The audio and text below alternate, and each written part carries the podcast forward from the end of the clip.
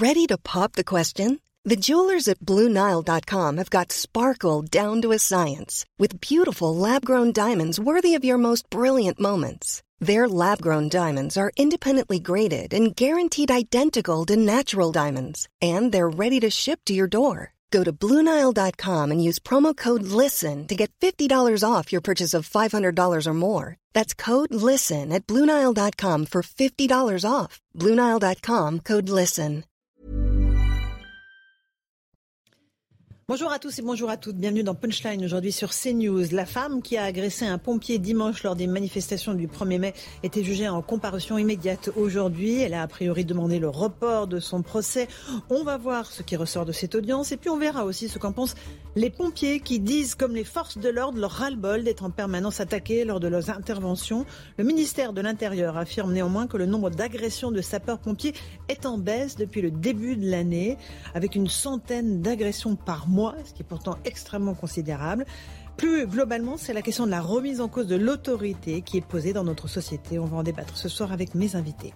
Côté politique, les socialistes ont trouvé un accord avec la France insoumise pour préserver un petit nombre de leurs députés et éviter une bérésina aux législatives de juin prochain. Ont-ils vendu leur âme pour un plat de lentilles?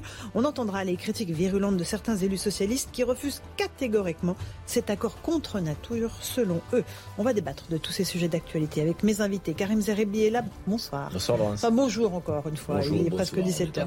Consultant CNews. Nous sommes avec François Pupponi. Bonjour. Dé- Député territoire de progrès du Val d'Oise. Bonjour. Gilles Montré, essayiste, bienvenue, euh, président de Electis et auteur à succès du livre Démocratie, rendons le vote aux citoyens chez Odile Jacob. Et nous sommes aussi bien sûr avec Eric Brocardi, bonjour. Bonjour. Vous êtes le porte-parole des sapeurs-pompiers de France. Mm. On va vous entendre évidemment sur ce ras-le-bol euh, des agressions permanentes. On a bien sûr cette image de cette femme qui attaque l'un d'entre vous euh, lors des manifestations du 1er mai. Mais il y a plus globalement euh, cette question de, de- de l'autorité de l'État qui est remise euh, en cause en permanence dans notre société. On ira dans un instant au tribunal judiciaire rejoindre Sandra Buisson puisque l'audience est en ce moment même pour cette femme. Mais avant, on va essayer de comprendre de son profil. Qui est-elle? Explication de Mathilde Moreau. Elle a fait le tour des télévisions dimanche pour s'en être pris à un pompier en fonction. Âgée de 38 ans, cette habitante de Seine-Saint-Denis était déjà connue de la police pour deux faits de violence dont ni la cause ni les suites judiciaires éventuelles n'ont été communiquées. On sait en revanche qu'en juillet 2021, elle participe à une manifestation contre le pass vaccinal où elle accorde une interview à une agence de presse. La trentenaire y affirme avoir quitté son poste d'infirmière et dénonce la façon dont, selon elle, le gouvernement a maltraité les soignants au début de la pandémie. Dimanche dernier, après l'agression du pompier, elle est rapidement interpellée en fin de manifestation place de la Nation. Lors de sa fouille, les forces de l'ordre ont retrouvé sur elle un marteau, une paire de ciseaux et un masque à gaz. Aujourd'hui, sa garde à vue est toujours en cours pour outrage et rébellion au moment de son interpellation, mais aussi pour violence sur une personne chargée d'une mission de service public. Pour ce dernier chef d'accusation, elle encourt jusqu'à trois ans de prison et 45 000 euros d'amende. Eric Brocardi, vous êtes donc porte-parole des sapeurs-pompiers de France. Quand vous voyez ces images, euh, quel est votre sentiment? On a eu le, choc euh, de l'image, la violence euh, des gestes envers notre collègue militaire de la brigade des sapeurs-pompiers de Paris, qui était pleinement dans l'exercice de ses fonctions de mission de protection et de sauvetage et de secours évidemment aussi, parce que clairement derrière il y avait des vies en jeu indirectement. C'est, on le rappellera toujours, ce sont les fumées qui tuent et non pas forcément les flammes. Ce Mhm. sont euh, par contre les flammes qui dégradent euh, les façades euh, de l'ensemble des magasins qui étaient autour. Euh, mais néanmoins, voilà, il pouvait y avoir un double impact assez majeur sur ce type de d'incendie. Et aujourd'hui, ben, c'est tout simplement une- un acte de, de rébellion incompréhensible euh, qui est venu heurter euh, directement l'action euh, du porte-lance et du double porte-lance, comme on le dit techniquement chez nous. Qui sont d'ailleurs restés assez stoïques, hein, ils Oui. ne lâchent pas la lance, alors que s'ils la lâchaient, ça pouvait aussi En fait, créer des dégâts. C'est ça aussi qu'on doit remarquer et souligner, c'est que la brigade des sapeurs-pompiers de Paris, c'est une brigade que l'on connaît tous d'élite aussi, comme effectivement euh, l'ensemble des sapeurs-pompiers en France. On est voué vers une vocation euh, qui est de porter secours et de tenir ce cap en permanence, quel qu'il soit, quels que soient, on va dire, les événements autour. Et on le voit bien, et, l'action à la fois du chef d'agré qui protège son, son binôme, qui est le porte-lance et le double porte-lance, qui maintiennent ce tuyau, qui débite jusqu'à environ 500 litres minute, ce qui n'est quand même pas rien. C'est énorme. Fait que c'est énorme. Ce qui fait que cela peut blesser quelqu'un si euh, il n'y a pas ce réflexe de maintenir euh, le jet bâton dans cet axe-là et d'éviter à un moment donné de prendre en considération euh, qu'il y a des façades à côté, qu'il y a des gens un peu plus loin, qu'il y a nos collègues des forces de l'ordre, qu'on a des civils, des caméramans, des journalistes. Donc on reste sur le cap tout simplement de, de la mission. Donc voilà, on peut quand même saluer et souligner cette, cette action où voilà, ils sont restés fidèles à leurs valeurs. On est aujourd'hui dans la journée internationale des pompiers, mm. le jour où cette femme comparaît devant le tribunal pour avoir agressé l'un des pompiers.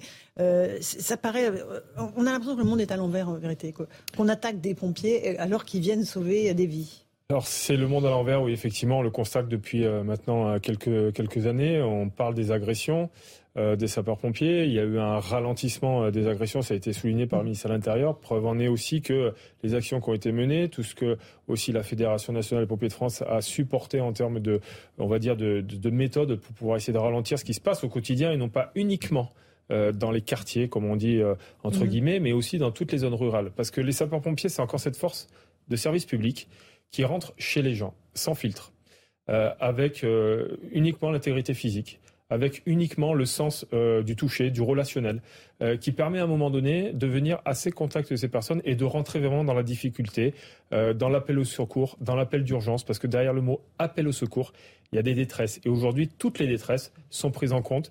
Comme les sapeurs-pompiers sont devenus un petit peu l'éponge de la mmh. société, euh, clairement, on se rencontre, euh, on, rencontre des difficultés euh, de voisinage, on rencontre des difficultés entre les familles, entre les, entre les agressions intrafamiliales. Donc, logiquement, malheureusement, le contexte anxiogène de la société fait mmh. qu'aujourd'hui, on rentre dans ce système-là et on constate qu'effectivement, il y a encore des agressions malgré tout. Mais on le répète, on mène des actions pour mieux discerner nos missions, mieux faire comprendre aussi que c'est l'ensemble des services publics qui sont là pour les protéger. Je ne parle pas qu'au niveau des sapeurs-pompiers. Mhm. La République, je l'ai dit, c'est nous. C'est sur tous ces hommes, ces femmes qui, sur leur temps euh, privé, sur leur temps disponible, pardon, euh, en laissant de côté leur vie personnelle, mhm. leur vie professionnelle, vont porter secours, vont aider, vont orienter. On parle très peu aussi des gens qui sont dans les services administratifs, qui sont dévoués pour le service public, mhm. qui aussi pâtissent euh, des agressions. on pense aussi à nos collègues des forces de l'ordre qui eux aussi euh, on va dire, voilà, rentre clairement aussi dans des phases d'agression de plus en plus récurrentes. Aujourd'hui, on n'a pas le droit de toucher ces derniers remparts-là.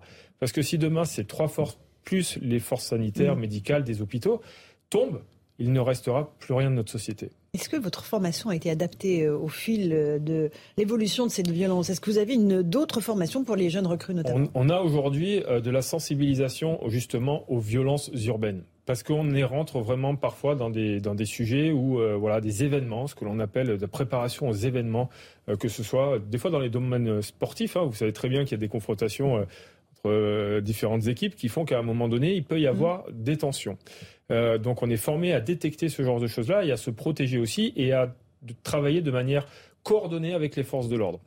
Après, on a effectivement le constat que si aujourd'hui cela ne suffit plus euh, d'être formé sur des méthodes précises, on nous équipe.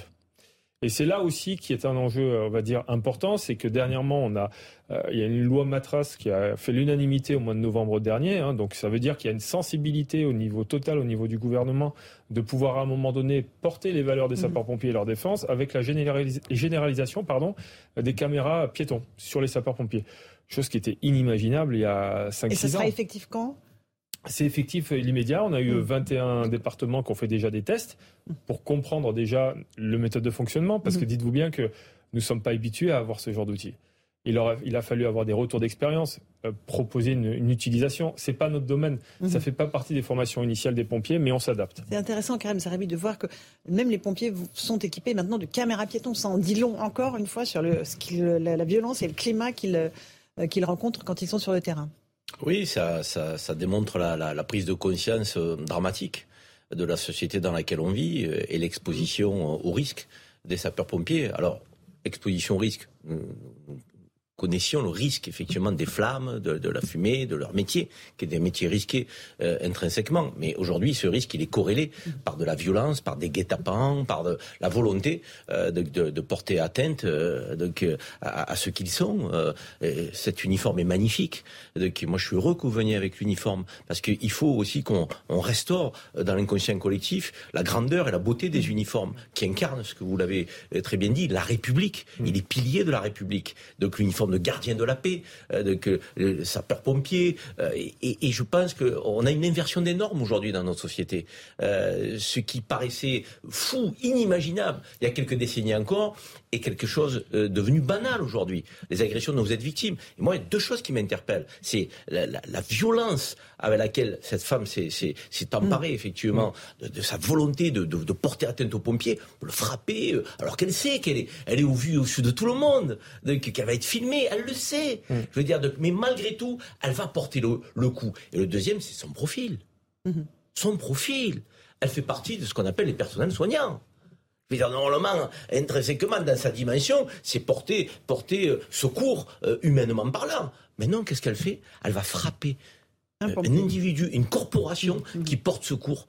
Elle est censée être médecin de rue, street médical, médistrict. Elle a un marteau dans son, sac à dos. Que fait un médecin avec un marteau C'est pour ça cette inversion des normes est très inquiétante et on peut comprendre qu'on vous dote de moyens techniques mm. pour effectivement prévenir et puis surtout derrière euh, euh, euh, élucider lorsque mm. vous êtes agressé. On reprend ce débat dans, un instant. Je passerai la parole à François Pupponi. Tout de suite, c'est le rappel des titres. Il est 17h sur CNews avec Mathieu Devez.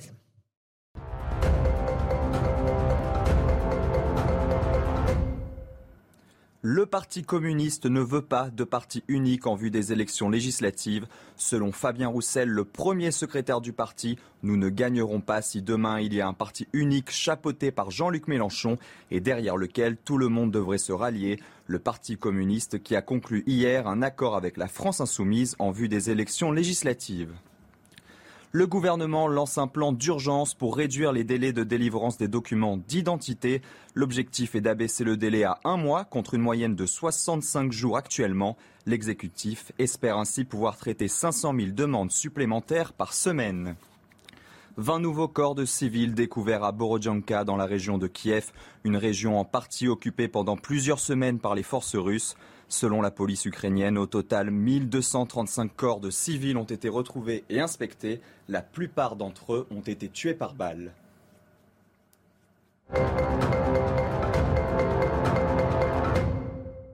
On se retrouve sur le plateau de Punchline. On évoque cette agression d'un pompier dimanche par une femme qui est jugée en comparution immédiate euh, en ce moment même. On ira au tribunal judiciaire tout à l'heure. Vous êtes surpris par le profil de cette femme, euh, Monsieur Brocardi Vous êtes porte-parole des sapeurs-pompiers de France. Surpris, on l'est toujours, mhm. mais euh, parce que voilà, effectivement, vous l'avez très bien détaillé tout à l'heure. surprenant que voilà, visiblement, dans son CV, elle était aide-soignante, infirmière, donc elle portait déjà secours, une vocation vraiment altruiste.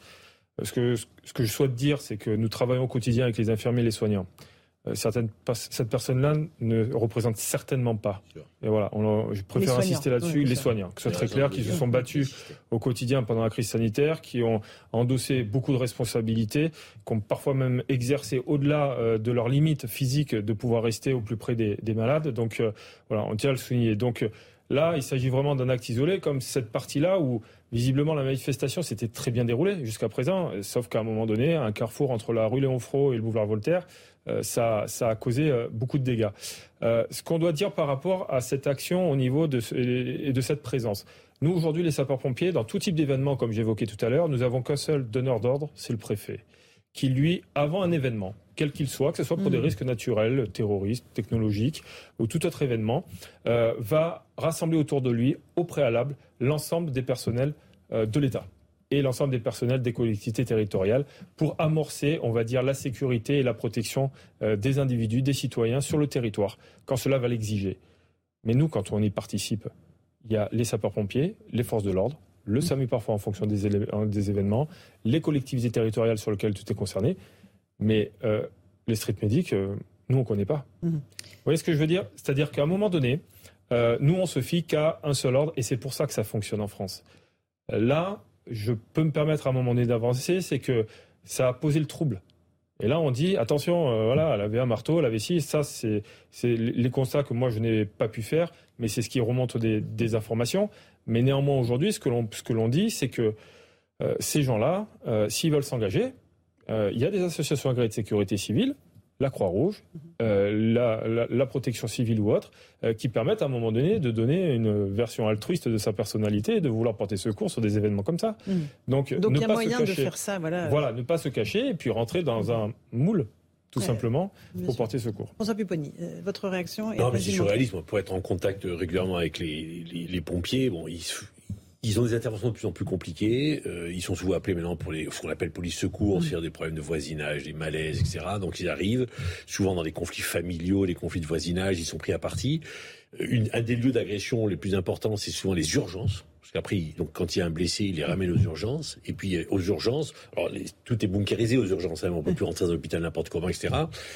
Et bah, si la prise en charge du patient tarde un peu, souvent il y a la famille qui arrive et qui agresse tout le monde, les infirmiers, les médecins, les pompiers, ils sont pour rien. eux, ils n'ont fait qu'amener un patient à l'hôpital compte tenu de ce qu'ils ont constaté pour qu'il soit hospitalisé. Ils se font frapper. Voilà, parce que euh, quelqu'un de la famille a considéré que les services de secours n'allaient pas assez vite. Voilà.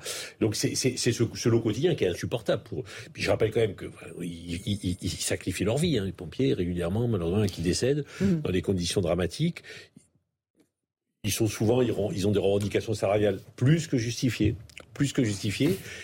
Jusqu'à présent, c'était quand même une profession qui était protégée pour, par les Français, enfin protégée, reconnue, ah bah elle respectée. Elle l'est toujours, elle est très aimée des Français. Oui, elle l'est beaucoup, mais, mais voilà, mais voir ça, enfin, c'est, c'est pour moi, c'est incompréhensible. Je, je, je n'arrive pas à comprendre. Professionnels et volontaires, c'est important. voilà, beaucoup de volontaires. bien parce qu'en plus, euh, voilà, euh, j'entends bien votre accent euh, du sud. Euh, clairement, aujourd'hui, euh, on sait qu'on va arriver dans une période estivale où le sud de la France est sous tension et qu'on a besoin de toutes les forces pour pouvoir venir et lutter contre les incendies de forêt. On peut en parler euh, très naturellement ici. Euh, aujourd'hui, c'est 251 000 sapeurs-pompiers en France. Et 80% de ces 251 000 sont des sapeurs-pompiers volontaires. Vous rendez compte? Donc ça veut dire que sur l'ensemble des 191 000 sapeurs-pompiers volontaires, vous avez des hommes et des femmes qui, au détriment de leur vie professionnelle et personnelle, mmh. donnent du temps pour porter euh, secours aux autres.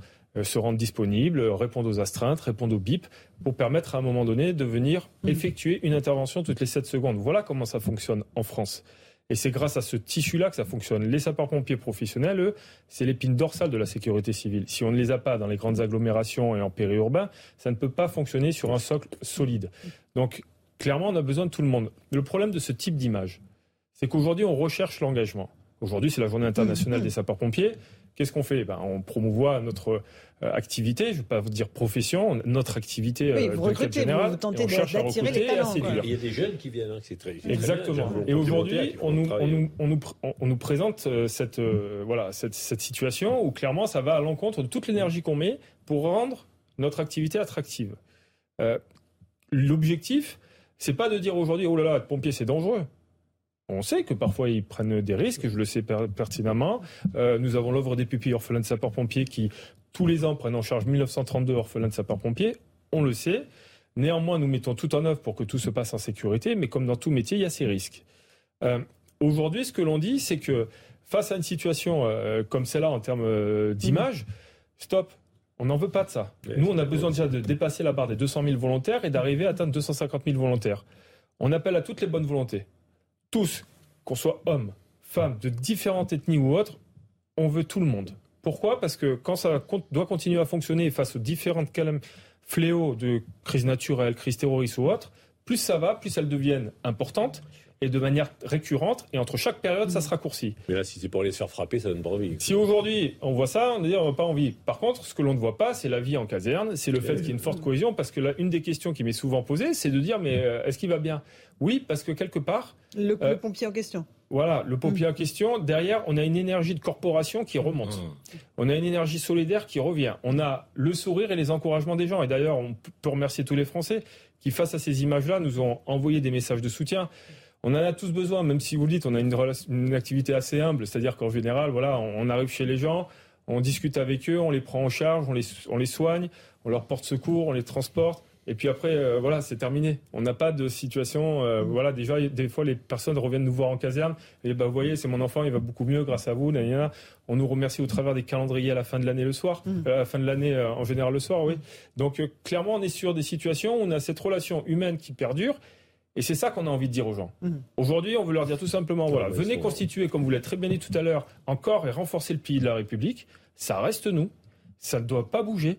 Comme ça, demain, on sera plus fort et face à différentes catastrophes. Je suis convaincu, nous sommes convaincus, je crois tous, que nos compatriotes euh, considèrent que euh, vous représentez, vous incarnez euh, aussi un enjeu de cohésion nationale. On le, on le, voit très bien parce que vous, en, vous, en tant qu'élu, voilà, clairement, quand on est autour de la table des situations de crise, voilà, vous avez vu qu'à un moment donné, on se retourne, on a les pompiers. On se retourne à gauche, on a aussi la police. Clairement, on est là pour avancer. La tempête Alex l'a très bien montré aussi. Dans des villages isolés qui étaient coupés du monde, de toute communication, ce qui est tenu, c'est le centre de secours au milieu du village. Moi, j'ai fait souvent la, Sainte-Barbe, parce que les pompiers mm. fêtent... Euh, eh ben, ils font la fête avec la famille une fois par an dans la caserne mm. avec euh, les collègues. Bon, ben, régulièrement, euh, il y a des appels, ils partent et puis ils partent. Voilà, ils laissent tout le monde, ils partent, ils abandonnent tout le monde. Et moi, j'avais été un peu bizuté quand on est élu comme ça. Des fois, ils nous amènent dans les centres d'entraînement.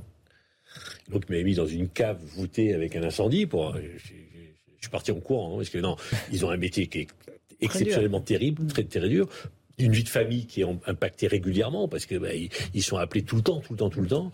Ils ont longtemps, ils sont encore respectés par la très grande majorité des Français, te veut justifier, mais je répète, quand on voit les images comme ça, c'est incompréhensible. Alors là, on a des images du, clip de promotion, je pense, pour les sapeurs-pompiers dans cette voilà, euh, journée internationale des pompiers. C'est important de, de, rappeler, il n'y a pas besoin de le rappeler, tout ce qu'ils font de, positif. Gilles montrer juste un petit mot sur, il y a ces images, euh, les missions nobles de sauvetage des pompiers, et puis la réalité, 100 pompiers blessés par mois, 100 pompiers blessés par mois euh, par des actes volontaires, euh, c'est quand même assez surprenant et effrayant. C'est extrêmement choquant. Alors, il faut d'abord rappeler que euh, l'écrasante majorité euh, des Français d'entre nous ont au contraire beaucoup de respect mhm. et de considération pour les pompiers. C'est même l'autorité publique qui est en tête dans tous les sondages de confiance. Mhm. Très loin devant, euh, au même niveau que les militaires, devant les policiers, devant les patrons, très loin devant le gouvernement, très très très loin devant les partis politiques. Donc et c'est pour ça qu'il y a ce rôle si important. Ça incarne en fait euh, l'autorité et, la cohésion. C'est pour ça que ces images sont, sont, doublement choquantes. Elles sont choquantes parce que parce que c'est une agression comme on en a, comme il y en a beaucoup trop euh, euh, des, des, policiers. Et puis par ailleurs, comme on le rappelait, qui était fait à un moment où on savait, où la personne savait que c'était filmé, que c'était vu. Or, ce sont des images qui par ailleurs ont quelque chose de très négatif. Est-ce que vous êtes aussi sûr que ça, qu'elle savait qu'elle était filmée En tout cas, c'était un moment filmé, je ne sais pas, mais en tout cas, c'est un endroit où hmm. c'était vu. C'est-à-dire qu'il y avait ah, bien énormément sûr, de vu, Tout le monde. Vous avez raison. C'était une agression très publique. Or, or précisément, ce genre d'attaque, hein, d'attentat entre guillemets, hmm. euh, compte aussi parce que ça fait comme réaction chez les gens qui voient ces images. Il y a, il y a, comme on l'a rappelé, hein, il y a des, des guet-apens qui sont organisés contre les pompiers, des attaques.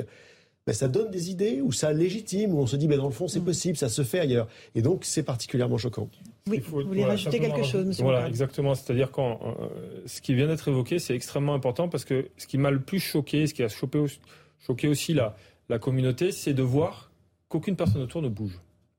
Mm-hmm. Ce que l'on défend aujourd'hui, c'est cette, euh, euh, ce manque, on va dire, de sens de protection civile chez tout un chacun qui va dire qu'à un moment donné, mais il est en train de stopper l'action des secours, il faut que je le retire, sinon ça peut se généraliser à des bâtiments. Les fumées peuvent rentrer à l'intérieur des habitations et provoquer le décès de certaines personnes. Comme je l'ai dit tout à l'heure en introduction, ce sont les fumées qui tuent. Euh, donc globalement, on n'a pas en France cette culture de sécurité civile comme on commence aujourd'hui à mmh. avoir la culture de l'écologie, du sens global. Euh, je fais attention, je trie mes déchets. Pourquoi au quotidien je fais pas attention euh, voilà, euh, on vient du sud de la France, je fais pas attention au, fait qu'à un moment donné, ben, ma villa autour de chez moi, je dois en permanence l'entretenir pour éviter que le feu puisse pénétrer dans mon jardin et éviter mm. des dommages pourquoi nous n'avons pas ce sens-là de retirer quelqu'un qui enraye et qui évite la progression Parce que là, sur les images, c'est quelqu'un de la manifestation qui la, qui la retient après, enfin de son, euh, ouais, difficilement, de son entourage. Voilà, difficilement, parce que on, voit aussi, par contre, qu'il y a beaucoup de monde autour qui mm. n'a pas ce réflexe-là commun. Donc, ce qu'on l'on dit aujourd'hui, ce qu'on la fédération essaie de porter, c'est que continuons à Mm. essayer d'infuser une culture de la protection civile, c'est tout à chacun, dès le plus jeune Bien âge, sûr, bien sûr. pour que globalement, à l'arrivée, on puisse avoir une attitude ensemble dans le pays de résilience. J'ai Je montré, vous vouliez rajouter quelque Éric chose est très important parce que c'est le, problème même de l'autorité en France. hein. On a une écrasante dans tous les sondages, c'est 85% des Français qui disent il faut plus d'autorité. Mais l'autorité, ça commence évidemment par soi aussi. On voit le problème à l'école, par exemple. Vous demandez aux parents d'élèves, plus de 85% qui pensent que les autres parents n'ont pas d'autorité sur leurs enfants, mais qu'en revanche, eux, eux, ils ont parfaitement l'autorité sur leurs enfants. On voit bien que chacun considère que finalement, le défaut d'autorité, c'est le problème des autres. Or, précisément, sur l'image, on voit que personne ne réagit, comme c'est le cas dans toutes les agressions au quotidien, dans le métro, etc. L'autorité, ça commence par soi. Et je pense que peut-être que le débat qu'on a maintenant peut te faire Oui. réagir. Euh, Non, on voit bien que face au délitement de la société, qu'on constate tous malheureusement, là à l'école, euh, là aux urgences euh, de, l'hôpital, euh, là dans l'intervention des sapeurs-pompiers, de- des forces de l'ordre. et là, je, n'ai cité que des professions, que des corporations qui incarnent encore une fois euh, ce que j'appelais tout à l'heure la, cohésion de, notre nation autour des valeurs républicaines.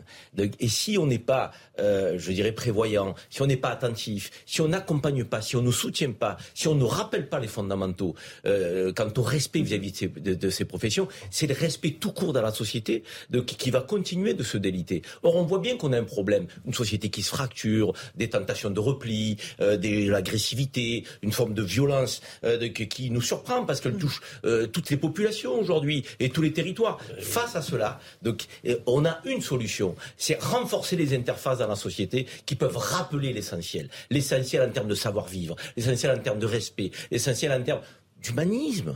C'est une profession qui incarne l'humanisme républicain, de- qui- avec une grande noblesse. Et, et je pense qu'il faut que les politiques le martèlent de tous bords. Euh, majorité, opposition, ça doit être un enjeu d'unité nationale. Donc on ne doit pas se diviser autour de ces corporations. Moi j'ai de la peine quand je vois des politiques euh, de, que, euh, parler des forces de l'ordre en mettant en doute euh, de, leur, leur profession, leur comportement, leur déontologie. Mais des brebis galeuses, on en a dans toutes les corporations. Mais l'immense majorité des femmes et des hommes qui sont dans vos corporations, et celles que j'évoquais tout à l'heure, sont des, des, des femmes et des hommes qu'il faut respecter, qu'il faut renforcer, qu'il faut soutenir, sans aucune, je dirais, concession. Et si on le fait tous, quelle que soit notre position, je pense effectivement qu'on on- on mettra en minorité ceux qui ont des agissements déviants. Il est 17h15, on fait une petite pause pour le rappel des titres de l'actualité. On se retrouve tout de suite euh, pour le débat.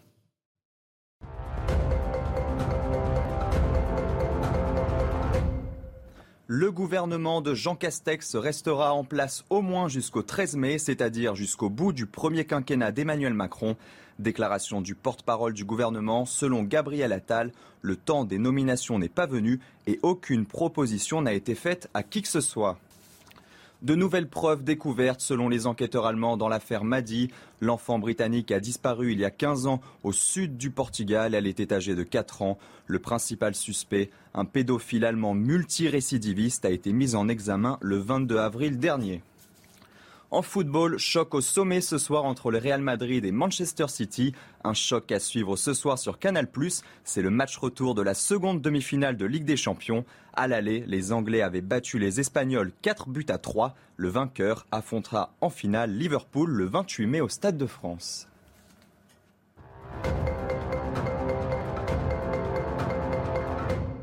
De retour sur le plateau de Punchline en cette journée internationale des sapeurs-pompiers, on reviendra sur l'agression dont euh, vous avez euh, été victime euh, le 1er mai. Comment est-ce que vous travaillez sinon en coordination avec la police? Euh, euh, Vous n'intervenez pas s'il n'y a pas la police dans certains endroits? C'est vraiment un espèce de tandem euh, indissociable? Il y a quasiment beaucoup d'interventions où nous allons seuls, parce qu'évidemment, vous l'avez évoqué tout à l'heure au niveau des chiffres, l'année dernière c'était 1495 euh, agressions de sapeurs-pompiers. Euh, heureusement, toutes les 7 secondes où les sapeurs-pompiers interviennent, on a la nécessité parfois de faire appel à nos collègues des forces de l'ordre, Mhm. mais dans d'autres domaines, que ce soit pour nous sécuriser notre zone d'intervention, non pas dans un contexte d'agression, mais dans un contexte de secours routier, euh, parfois aussi pour euh, venir avec nous, euh, malheureusement, témoigner d'une intervention difficile et délicate. pour venir nous soutenir aussi dans ce cadre-là. Mais néanmoins, dans le cadre des agressions, bien entendu, ce, qui est, ce qui est devenu très récurrent, c'est que l'on intervient dans des zones euh, détectées euh, avec euh, nos collègues des forces de l'ordre.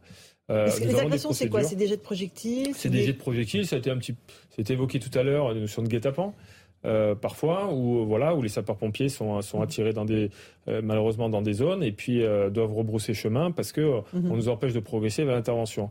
Et derrière chaque intervention, il y a des vies en jeu, il y a des biens en jeu, qui derrière vont avoir forcément un impact soit familial d'un point de vue euh, voilà, malheureusement, perte d'un individu, ou tout simplement par rapport euh, assurantiel aussi, parce que économiquement parlant, euh, il faut savoir que tout ce qui ne peut pas être sauvé en temps et en heure vont avoir un impact indirectement de manière économique, que ce soit d'un point de vue chômage technique ou autre. Mmh. je reprends ces images qui sont très, qui, illustrent très bien la situation, c'est que s'il n'y a pas une intervention des sapeurs-pompiers dans ce cadre-là, on a vu des, des, des, structures économiques endommagées, mais demain ça aurait pu être deux fois plus, trois fois plus. Les sapeurs-pompiers aujourd'hui essaient de valoriser cette notion du sauver, du coût du sauver. Quand on est en incendie euh, euh, feu de forêt par exemple, on va essayer aussi euh, d'apporter une plus-value sur ce que les sapeurs-pompiers ont pu sauver sur l'ensemble du territoire. Bien sûr qu'on parle de nombre de brûlés, mmh. bien d'hectares brûlés, pardon, mais au-delà de ça, nous avons sauvé bon nombre d'hectares. Et ça, on en parle moins souvent possible, comme des maisons ou autres. Là, dans ce cadre-là, pour revenir à votre question au sujet des, agressions et notamment de, la coordination avec les forces de l'ordre, euh, l'idée c'est quoi? C'est qu'on intervienne avec eux et de manière combinée avec hmm. une reconnaissance faite par la police et ou par les sapeurs-pompiers euh, en hmm. soutien, de manière à ce que derrière, les retours d'intervention et les actions se fassent dans le calme. Euh, un petit mot, puis après on ira voir Sandra enfin, Je ne pas dire de bêtises. On, est d'accord qu'il y a, des, y a certaines interventions où vous avez l'obligation de prévenir la police avant d'intervenir. Ou la gendarmerie, ou la gendarmerie, les forces de l'ordre. C'est l'enjeu en fait de la plateforme unique, le numéro d'appel le 112, sur lequel il y a... Et euh, Voilà, je, le dis parce que c'est punchline ce soir. Voilà, il y a des débats, beaucoup, énormément de débats autour de cette notion de plateforme unique. Que les sapeurs-pompiers, voilà, et mm. que les, que les et que les forces de l'ordre aussi pourraient travailler ensemble de manière à un moment donné, au moment de décrocher mm. de l'appel, on puisse. Tout le monde est prévenu. Voilà, tout le monde est prévenu en même temps et on fait partir les secours en même temps. C'est bien ça. En fonction. C'est positif. Ah mais c'est non seulement c'est c'est conclusif puisqu'il y a des expériences, expérimentations qui ont été faites. Il y a déjà des plateformes d'appel d'urgence qui ont déjà été mis en œuvre, euh, donc ça fonctionne très bien, que ce soit dans, du côté de l'Hérault comme du côté de la Savoie. Donc à partir de là, de la Savoie, pardon. Donc à partir de là, on sait que ça fonctionne. Alors on va aller euh, rejoindre Sandra Busson qui est au tribunal judiciaire. Bonsoir Sandra, vous êtes avec Thibault Marcheteau. Euh, la euh, personne que l'on évoquait, cette femme, est passée devant le tribunal. Qu'est-ce qui ressort de l'audience?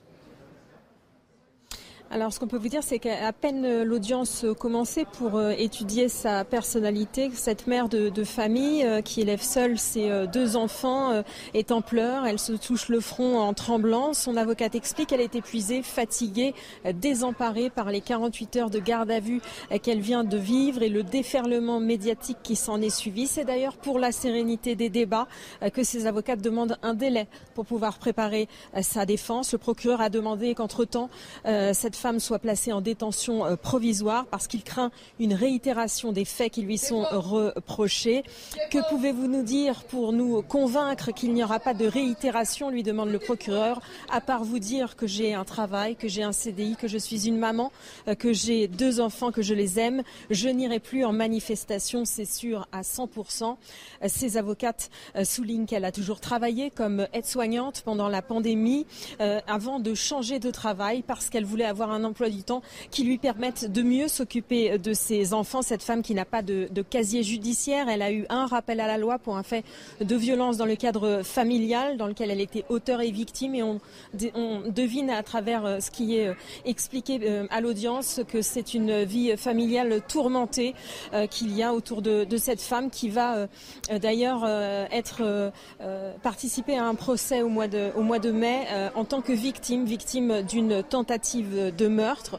Sur les faits euh, reprochés, son avocate explique euh, que ces faits seront euh, eh examinés à l'audience qui aura lieu dans quelques semaines, mais dont elle conteste une grande partie. Les outrages, ce n'est pas elle, dit son avocate. On l'entendra sur des enregistrements audio. Les violences, ça ne s'est pas déroulé comme le montre le résumé médiatique. Et le délit d'entrave, en quoi est-il constitué puisque les secours sont bien intervenus et le feu était éteint?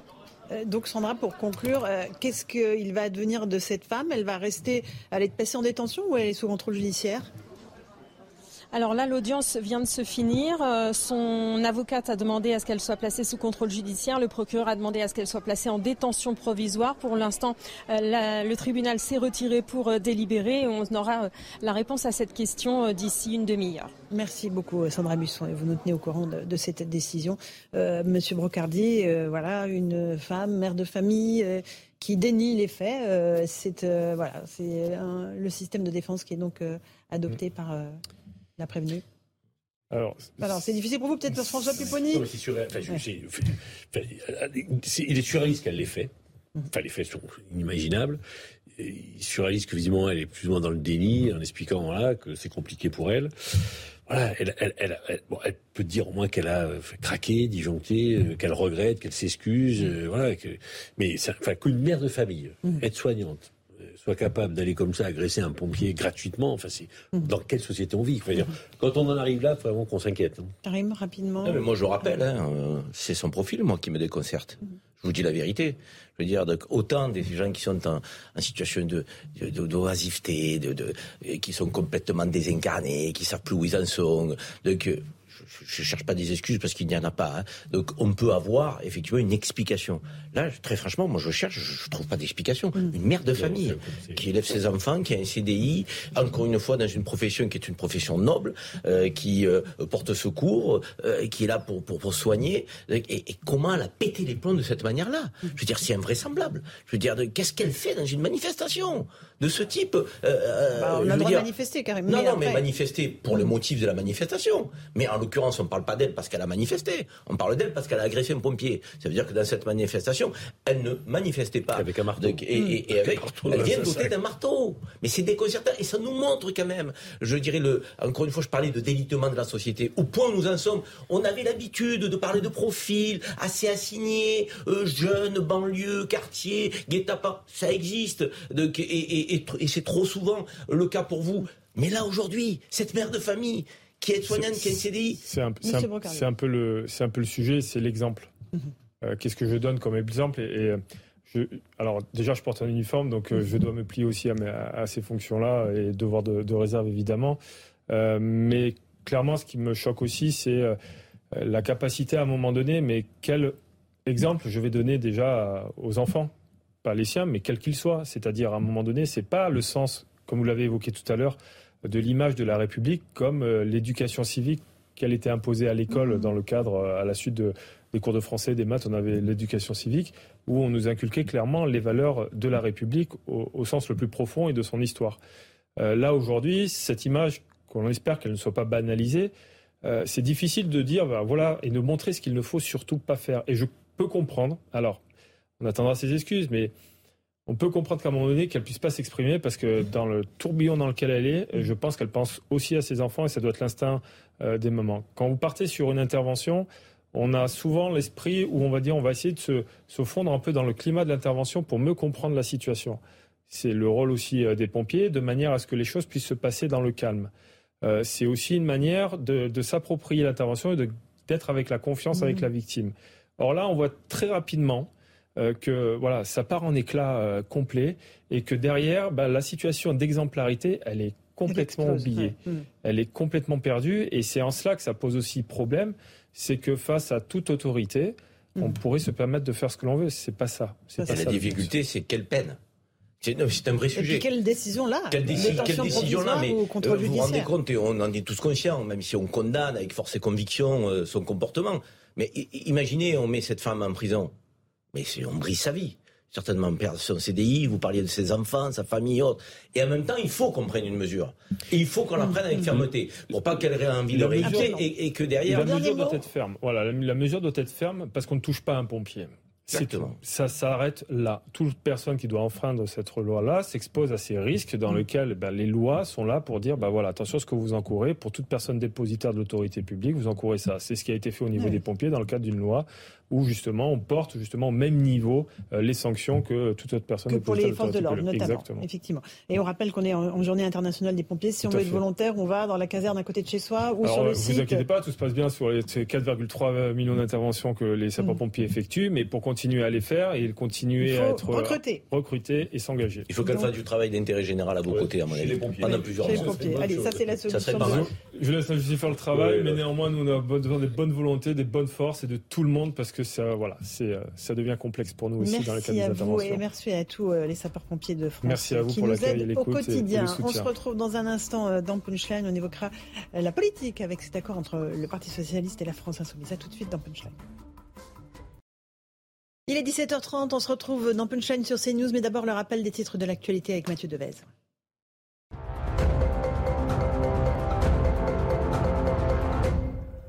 L'accord entre le Parti socialiste et la France insoumise en vue des élections législatives pourrait être validé demain par le PS. Après d'intenses tractations, les deux partis ont conclu un accord après s'être entendus sur la stratégie, le programme et les circonscriptions. Le texte sera soumis à l'approbation des socialistes demain soir. L'OMS lance un appel pour la protection du droit à l'avortement. L'accès à des avortements sûrs sauve des vies, annonce le directeur général de l'Organisation mondiale de la santé alors que la Cour suprême des États-Unis désire remettre en cause le droit à l'IVG. En Ukraine, le site d'Azovstal est-il sur le point de tomber? Le maire de Mariupol dit avoir perdu le contact avec les derniers combattants. Les soldats ukrainiens retranchés dans l'usine affirment qu'un assaut russe combinant artillerie, déploiement de chars et débarquement par mer est toujours en cours.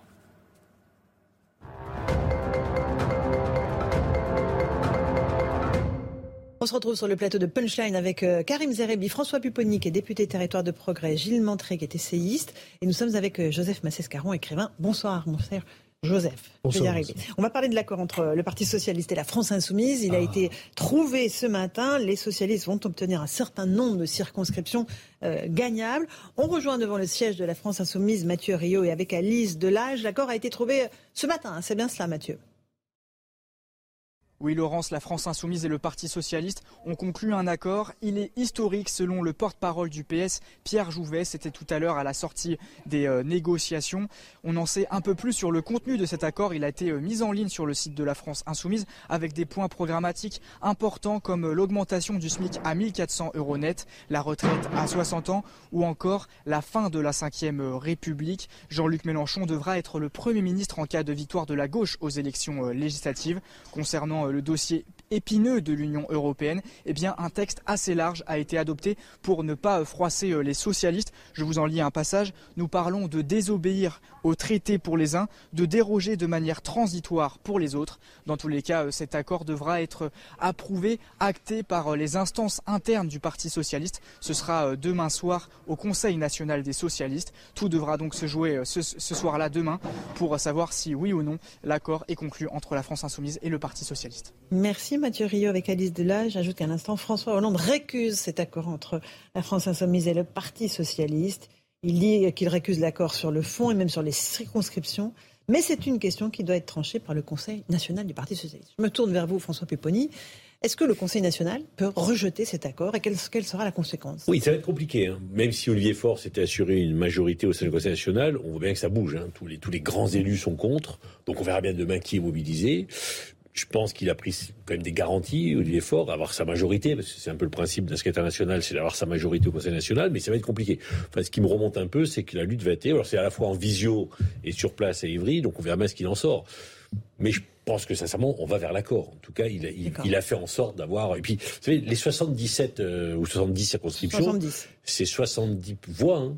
C'est-à-dire qu'en fait, c'est ça. C'est on fait cadeau à des, on fait plaisir à des gens et on, on achète leur voix pour qu'au mm. Conseil national ils votent pour euh, pour ça, parce qu'ils sont tous convaincus que puisqu'ils vont être investis par euh, la nouvelle Union populaire, la NUP comme on dit maintenant, eh bien ils, ils pourront être élus. Donc il, a, il, a, il, part déjà avec 70 voix d'avance sur les autres, euh, parce que bien entendu tout ça sera donné à des membres du Conseil national. Bon, c'est pas très beau. Alors, surtout quand on parle de, de, de, de ne pas appliquer les traités c'est quand même des, traités qui ont été signés par François Mitterrand, euh, Joël Jospin, François Hollande, euh, votés par des députés qui les renient Revenir sur la loi El Khomri. Revenir sur la Khomri qu'ils ont voté. qu'ils ont voté. On abandonne tout pour essayer de sauver sa place. C'est désastreux pour vous. Vous comprenez oh François Hollande? Oui, mais François Hollande, Bernard Cazeneuve, qui a dit que s'il y avait un accord, il partait. Enfin, tous les historiques vont partir. Tous ceux qui ont, tous ceux qui sont des vrais socialistes, qui avaient fait le choix de la social-démocratie à un moment, ne peuvent pas rester dans un parti comme celui-là. Joseph Massescaron. Oui, exit les historiques. Euh, entre les hystériques, euh, c'est à peu près ça. Mhm. Euh, moi, il y, a une question qui a été posée, d'ailleurs, d'une manière extrêmement taquine, par Julien Drey, et je voudrais quand même la reprendre. Euh, pour le Parti socialiste, on sait que c'est le Parlement du parti, le Conseil national, qui va voter. Pour les Verts, on sait que c'est le Conseil national qui va bien sûr voter. Pour le Parti communiste, on sait que c'est le Comité central qui va voter. Et alors, bizarrement, pour la France insoumise, qu'est-ce qui vote Jean-Luc Mélenchon. Voilà. Et Bompard. Et, et, et la question, elle n'est pas anecdotique du tout. Elle n'est pas anecdotique. Parce que ça montre la manière, au-delà même du programme, la manière dont on conçoit ou pas la vie démocratique dans ce pays. Parce que, en fait, comment ça fonctionne, la France insoumise? Avec qui ils ont accepté un accord? C'est une sorte de secte, une sorte euh, d'ordre du temple solaire en politique, n'est-ce pas, qui est organisé à partir, je connais bien l'histoire, à Pourquoi partir du dites, parti de euh, gauche, Pourquoi, à pourquoi partir du jeter tout parti de de suite gauche. les anathèmes et l'ordre du Eh trône ben, écoutez, c'est très simple. C'est-à-dire que c'est c'est un, côté- parti politique C'est au euh, sens. Oui, pourquoi démocratique. pas démocratique, mais dont, dont le fonctionnement est fondamentalement sectaire. Fondamentalement sectaire parce qu'il n'y a aucune vie démocratique. C'est-à-dire le parti de gauche, il y a eu la partie de gauche, ensuite après, lors de l'alliance avec le parti communiste, je parle sous contrôle de M. Pouponi, il y a eu le Front de gauche, si ma mémoire est bonne, je connais bien, je connais bien l'histoire, et ensuite après, ça a donné la France insoumise. La question, c'est la vie démocratique dans ce pays. Elle est où? Elle est rien. Il n'y en a rien. C'est une, tout au plus une dizaine de personnes qui décident. Et vous allez passer un accord avec une petite dizaine de personnes qui vont décider du bien fondé ou Ils pas. sont pas Non, sur c'était- plateau pour se défendre. c'est un élément. Non, mais c'est un mais élément. important. Ah oui, mais attendez, c'est un élément absolument essentiel. Non, la question que je là pose, les gens temple peuvent, solaire, il y a un- les un personnes- qu'il ne faut les pas personnes, franchir. Les personnes peuvent. Bah, attendez, le, le suicide en politique, ça existe. Oui, Donc là, simplement, c'est un suicide collectif on simplement, parle. bah oui, bah, ça, ça existe aussi. Oui, mais donc ce simplement, des- morts. euh, simplement, donc le, la, la, la question aujourd'hui, c'est euh, il s'allie avec qui? Est-ce qu'ils savent simplement avec qui il s'allie, avec qui il passe un accord? Ils savent- Alors, ils François Pupponi, je regardais bien qui était dans la délégation du Parti socialiste, et en particulier un ami, hein, euh, Laurent Baumel, qui était ancien député, frondeur. Ce sont les En fait, les frondeurs terminent le travail. Totalement. Ils savent exactement avec qui ils s'associent, c'est ce qui- c'est ce qu'ils voulaient depuis des années, euh, basculer complètement à gauche, et ils le font. Voilà, ils ont, ils ont sabordé la présente mandature, ils ont pris le parti complètement parce que bah, ils ont plus que ça à faire, et maintenant ils terminent le travail en s'associant volontairement à la France Insoumise. Ils- eux, ils savent exactement ce qu'ils font et, et pourquoi ils le font. Parce Karim, que même au pire, pardonnez-moi, je suis désolé hein, de- Terminé, d'enfoncer le Joseph clou, mais même au pire, même au pire de, de, de, de- comment ça s'appelle de, de la direction où, le- où le- où le- où la direction du Parti communiste était la plus rigide possible, la plus stalinienne possible, et ça, il y avait quand même l'absence de, de canevas d'une vie démocratique. Il y avait un comité central, il y avait des débats. Oui, donc il y Tandis avait que un là, canevas. dans cette organisation, présence c'est pour ça que je la qualifie de sectaire, il n'y en a aucun. Alors, mais et moi, ensuite je, je, je, je vais en aucun cas être l'avocat de Mélenchon, mais comme il n'y a personne qui est là pour porter une parole contradictoire, je me fais un peu l'avocat du diable. On semble découvrir effectivement que les partis sont verrouillés.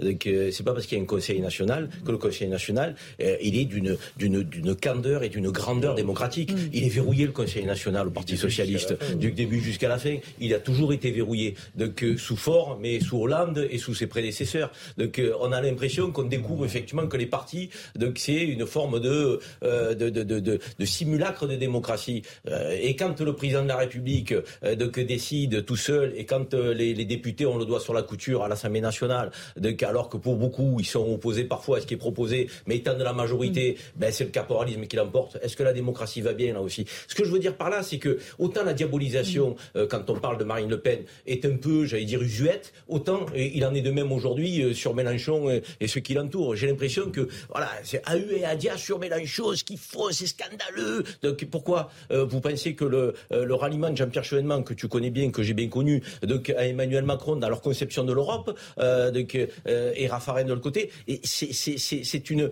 c'est une connivence naturelle. Ils se sont toujours opposés. Donc Sarkozy, Delanoë sont toujours opposés. Ils se retrouvent derrière le projet de mais- d'Emmanuel Macron. C'est naturel ça Mais Jean-Pierre Chevènement ne représente ça. Ce que je veux dire mais par là, c'est que ce qui se passe, ce qui- se, mais peu importe ce qui se passe Bah, à la. France insoumise se passe partout. Donc en réalité, mais c'est un bon effectivement, argument. là, on, C'est un bon on- argument. on durcit le non, mais trait. c'est pas, toi qui, que- Karim, que- c'est pas toi qui va Et dire non. ça se passe partout, donc c'est tout à Mais fait normal. non, je dis pas ça normal. Je dis que je dis, je dis qu'on veut faire d'un régime d'exception ce qui se passe à la France insoumise. On Bah, veut diaboliser l'accord entre le PS et la France insoumise. Mais excusez-moi, le Parti socialiste, il est à 1%. C'est la faute à Mélenchon Non, non, non, non, la faute à personne ne met en Après Hollande. Karim, Il s'est cassé la figure. Personne ne met en cause Mélenchon. Mélenchon, il a son idée. Il est plutôt très bon politiquement, la preuve, il a fait 22%, il a failli être au deuxième tour de l'élection présidentielle. Donc c'est un redoutable politique. On est en dé- Moi, je suis en désaccord total avec ce qu'il pense. Bon, là, on parle du Parti socialiste qui a considéré qu'il ne pouvait pas s'allier avec lui pendant la présidentielle parce qu'il y avait un tel désaccord idéologique que c'était impossible.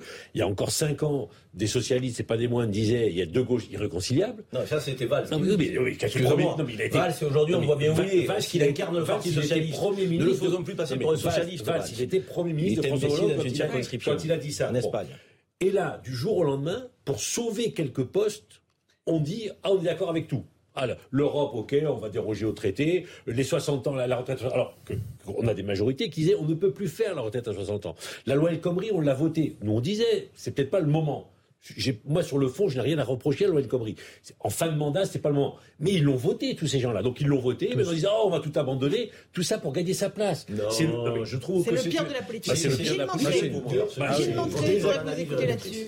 Non, mais des petits arrangements comme ça avant les élections, il y en a, de, on a eu de toute éternité. Hein. Il y a avant chaque élection des partis. euh, euh, LR l'a fait avec les centristes pendant des années. euh, il y en a eu dans différentes coalitions à gauche comme à droite. C'est pas ça qui est nouveau. Là, pas Ce qui est nouveau, c'est que simplement, il y a un ras-le-bol qui est croissant de nos concitoyens par rapport à ce type d'arrangement et la, la cote des partis politiques en termes de confiance ne cesse de s'effondrer. C'est pas ça qui va la, la faire remonter. Que cet accord en particulier a été quand même, quand on le regarde dans le détail, je parle que de la partie circonscription, que du côté apothicaire, quand même des choses qu'on n'avait jamais vues. Dans la euh, 15e circonscription de Paris, vous avez une députée socialiste, hein, Lamia El Haraj, qui a été élue. Qui a été élue En partiel, derrière. en partiel, Puisque hein, la c'est une circonscription. Georges Voilà, c'est une circonscription historique du Parti socialiste. C'est la dernière même à Paris. Voilà. Elle a été élue, elle a été invalidée pour quelque chose qui n'a rien à voir. Il y avait un candidat qui s'était présenté, qui avait prétendu qu'il était en marche alors qu'il n'était pas. Donc il n'y en a pas aujourd'hui. Et la France insoumise se, se saisit de cette espèce d'argutie juridique pour dire ah ben non, il n'y a pas de sortant et on va mettre la grande copine de Jean-Luc Mélenchon, Daniel Simonet, qui va maintenant porter les couleurs. Donc on respecte même pas le choix électoral des citoyens. C'est même pas des c'est pas que des arrangements, c'est qu'on va même contre l'électorat. Maintenant, je quand même un dernier point. Oui, parce que au-delà des, vous des poser. désaccords de, de programme, il y a quand même quelque chose. Évidemment, c'est un coup politique formidable pour Jean-Luc Mélenchon, parce que non seulement il fait tout autour de lui, mais par On ailleurs, parle que de lui cette il a l'air d'un seul lui. coup moins radical.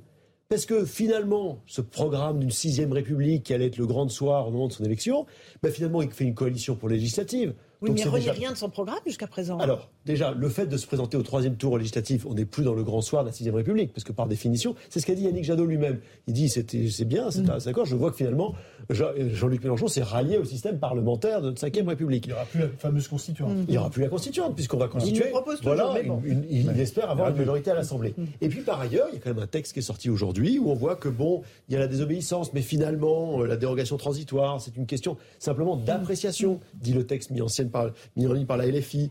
Et donc on voit que la petite musique que vont entendre les électeurs, c'est que finalement, la France insoumise, bon ben.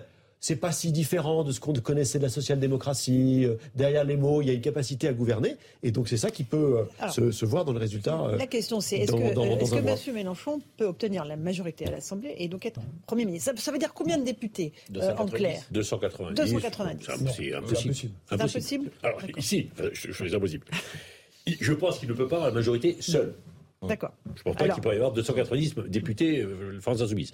Pour avoir une majorité, quand on n'a pas la majorité absolue, il faut s'associer avec des groupes ou des députés non inscrits. Quand on a une majorité relative.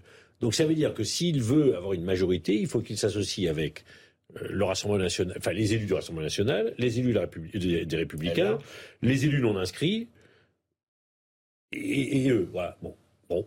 J'ai du mal à croire que euh, Oui. les- le Rassemblement national et les Républicains acceptent de faire une majorité avec Jean-Luc Mélenchon. C'est arrivé en Italie. C'est arrivé en Italie. Non, mais Oui, je- je- je- voilà, que- hein. Mais s'il veut mettre en minorité, et, mais ça voudrait aussi que ça veut dire aussi que la République en enfin les- les- la majorité présidentielle n'aurait pas de majorité absolue aussi.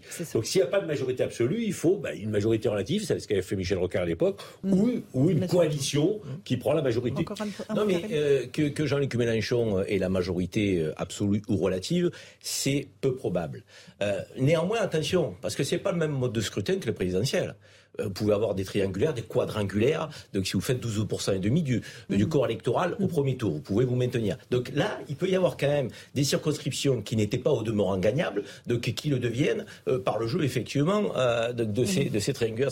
Mais il y a une chose, s'il n'est pas majoritaire, est-ce que pour autant le pays sera gouvernable de, avec le nombre de députés de la République en marche? Ça, c'est un vrai sujet. Parce que si les forces impuissantes se neutralisent avec un bloc à gauche qui n'est pas majoritaire, mais qui représente quand même un bloc, un bloc LR, puisqu'aujourd'hui on sent quand même que LR malgré tout, tient la baraque, donc mm. ça résiste. Donc, et, et, et un bloc à, l'extrême droite, ça veut dire que le groupe de la République en marche mm. euh, sera certainement minoritaire.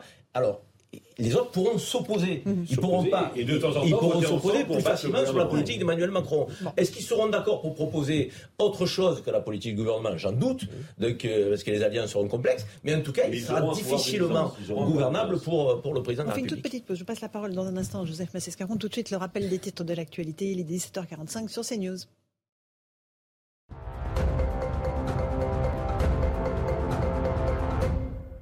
Le Parti communiste ne veut pas de parti unique en vue des élections législatives. Selon Fabien Roussel, le premier secrétaire du parti, nous ne gagnerons pas si demain il y a un parti unique chapeauté par Jean-Luc Mélenchon et derrière lequel tout le monde devrait se rallier. Le Parti communiste qui a conclu hier un accord avec la France insoumise en vue des élections législatives. L'Ukraine accuse la Hongrie de contrarier la volonté de l'Union européenne d'imposer un embargo sur le pétrole russe. La Hongrie a rejeté la proposition d'un embargo craignant pour la sécurité énergétique du pays. L'Ukraine qualifie les pays qui refusent un embargo sur le pétrole russe de complices de crimes de guerre. Une réunion de l'ONU boycottée par la Russie. Aucun représentant du pays ne se rendra à la réunion entre le Conseil de sécurité et le Comité politique et de sécurité de l'Union européenne. Une décision rare qui confirme la dégradation des relations entre Moscou et les Nations Unies depuis le début de la guerre en Ukraine.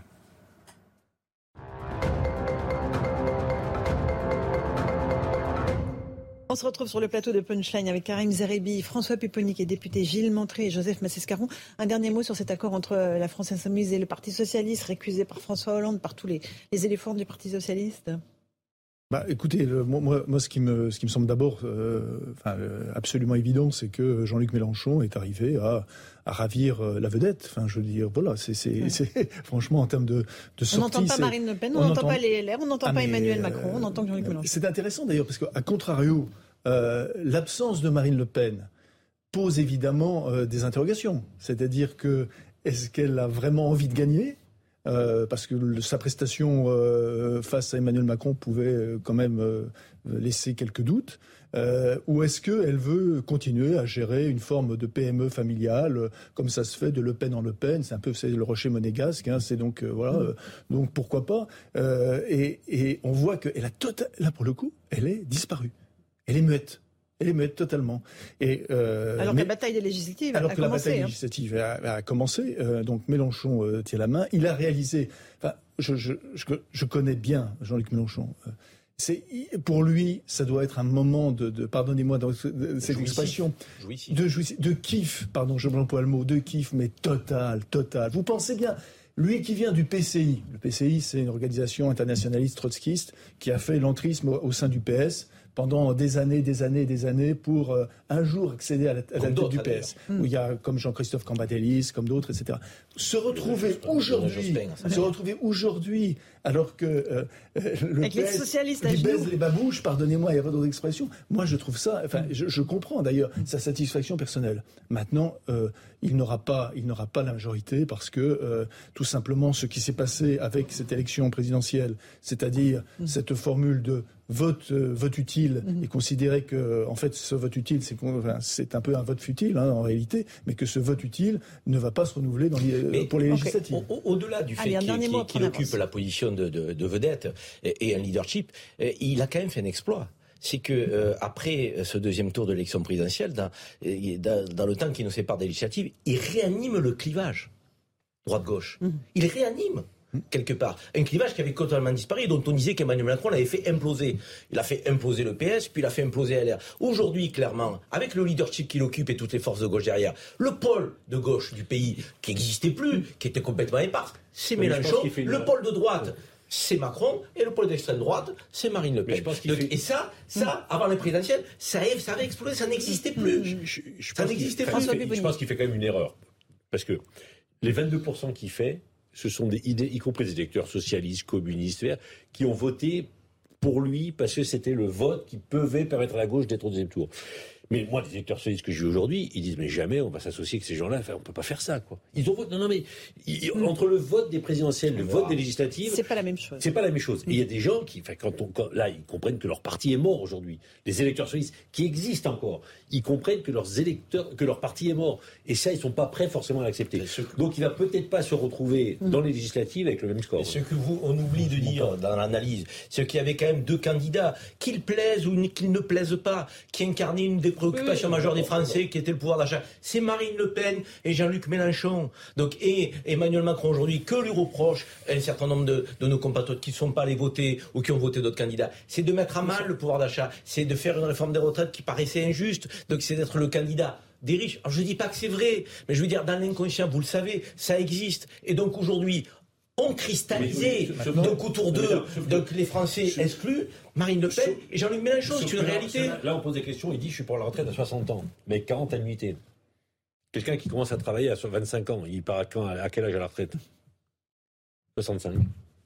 Si tu dois avoir 40 annuités pour partir à la retraite, ah tu, voilà, donc. Euh, bah, il y aura le débat ah bah, oui, bah, il y aura le débat Maintenant, on peut, on peut raisonnablement considérer qu'il va y avoir euh, des euh, candidatures, la multiplication de candidatures dissidentes, et peut-être même d'ailleurs une forme de dissidence organisée au, PS, mm. de candidats PS organisés aussi bien dans la région Occitanie que dans, que dans l'Ouest, qu'à Paris même.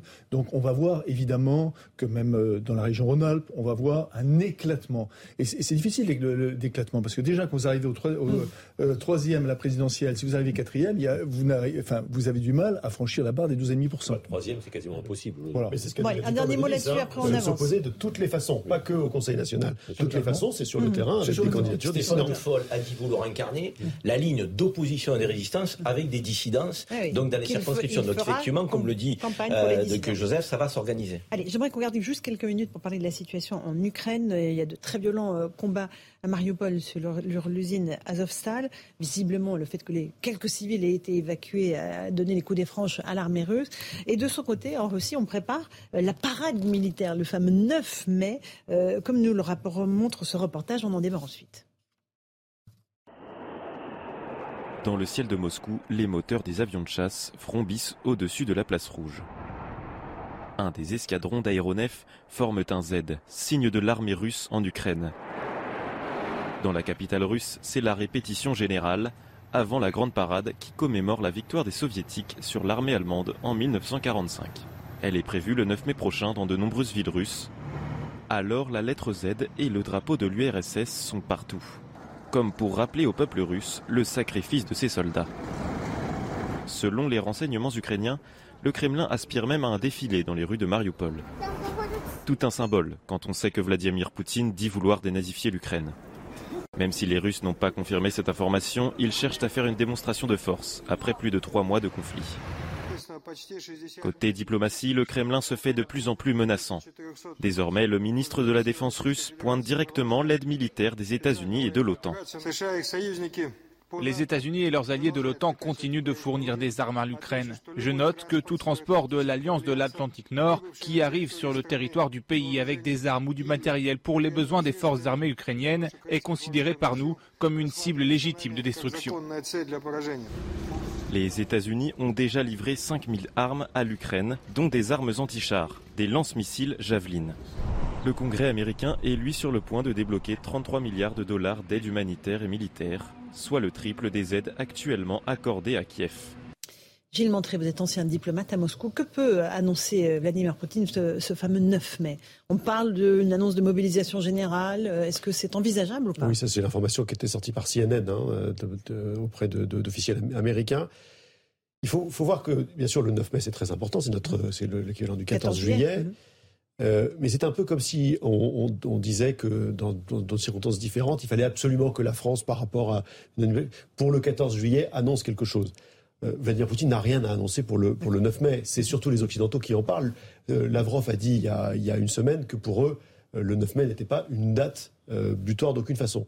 Bien sûr que c'est un moment de parade, j'ai envie de dire, Vladimir Poutine pourra toujours raconter ce qu'il veut raconter.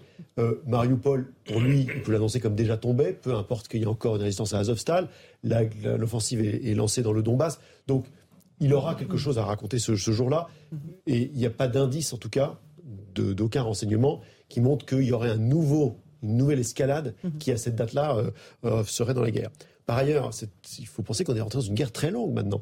C'est pas une question du 9 mai, de savoir si le 9 mai on va avoir une nouvelle offensive pour quelques semaines on est parti pour une guerre qui va durer euh, euh, au minimum un an et demi, deux ans, mhm. compte tenu du choix de l'ensemble des belligérants maintenant de, de, mettre de côté toute piste diplomatique et d'entrer dans, dans, un conflit, nous en aidant militairement les Ukrainiens et les Russes en entrant dans une phase très violente du conflit dans le, dans le Donbass.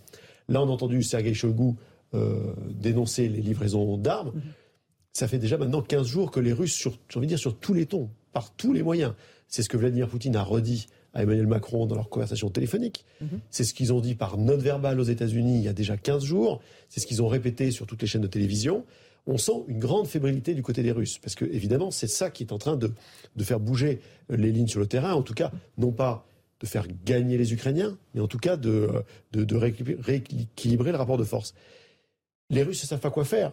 Parce qu'évidemment, dans l'escalade, ils n'ont pas beaucoup de, possibilités supplémentaires. On parle beaucoup des armes nucléaires. On a vu toutes ces émissions euh, euh, qui, à la télévision russe, euh, montraient des missiles envoyés d'abord sur New York, puis maintenant sur, sur la Grande-Bretagne.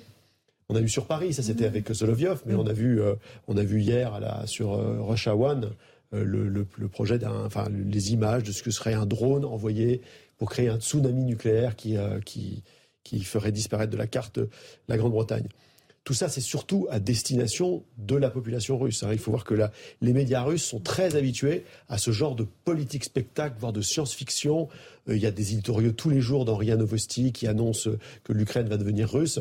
Euh, voilà, c'est une, c'est une propagande. Euh, euh, quand on, nous qui sommes habitués aux médias occidentaux, ça nous. Mais, on est dans une phase extrêmement dangereuse quand même du conflit. Voilà. Mais une fois dit ça, donc mhm. on n'en est pas à l'escalade jusqu'à la, frappe nucléaire stratégique mhm. sur l'Occident. En revanche, on est dans une phase dangereuse parce que les Russes ont toujours dit qu'ils se réservaient la possibilité d'usage tactique de l'arme nucléaire. Mhm. Ça fait partie de leur doctrine.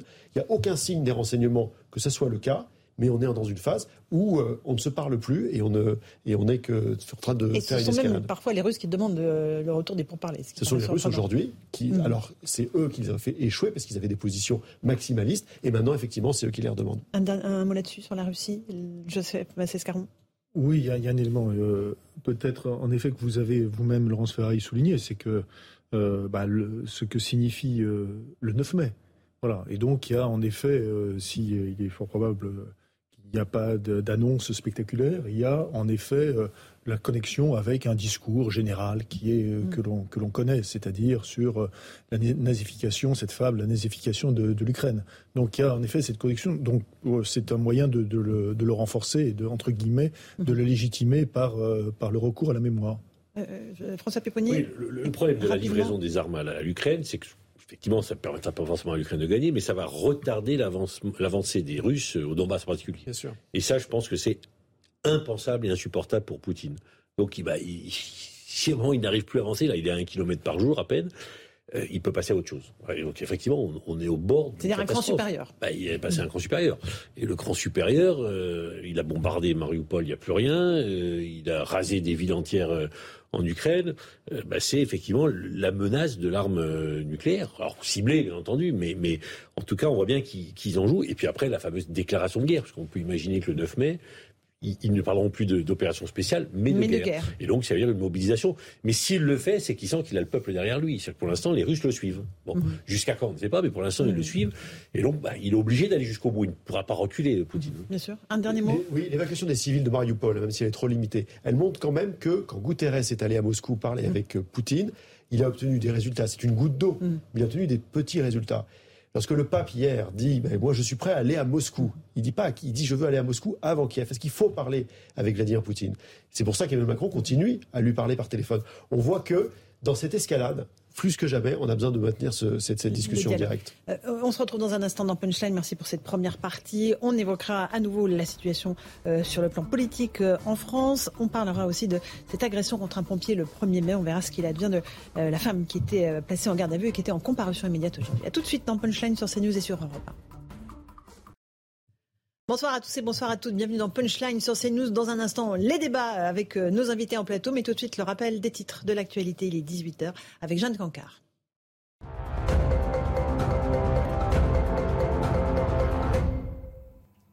Encore un peu de mystère autour de la nouvelle équipe gouvernementale d'Emmanuel Macron. Il n'y aura pas de remaniement avant le 13 mai prochain, date de la fin du premier mandat d'Emmanuel Macron. C'est ce qu'a annoncé tout à l'heure Gabriel Attal à l'issue du Conseil des ministres, le porte-parole du gouvernement qui a aussi assuré que pour l'heure, personne n'a encore été approché pour devenir Premier ministre. Si vous voulez refaire vos papiers d'identité, que ce soit votre carte ou votre passeport, ça ne vous aura pas échappé. Les délais d'attente sont longs et même très longs. Pour obtenir un rendez-vous en mairie, il faut attendre en moyenne 65 jours en France aujourd'hui contre 12 il y a un an.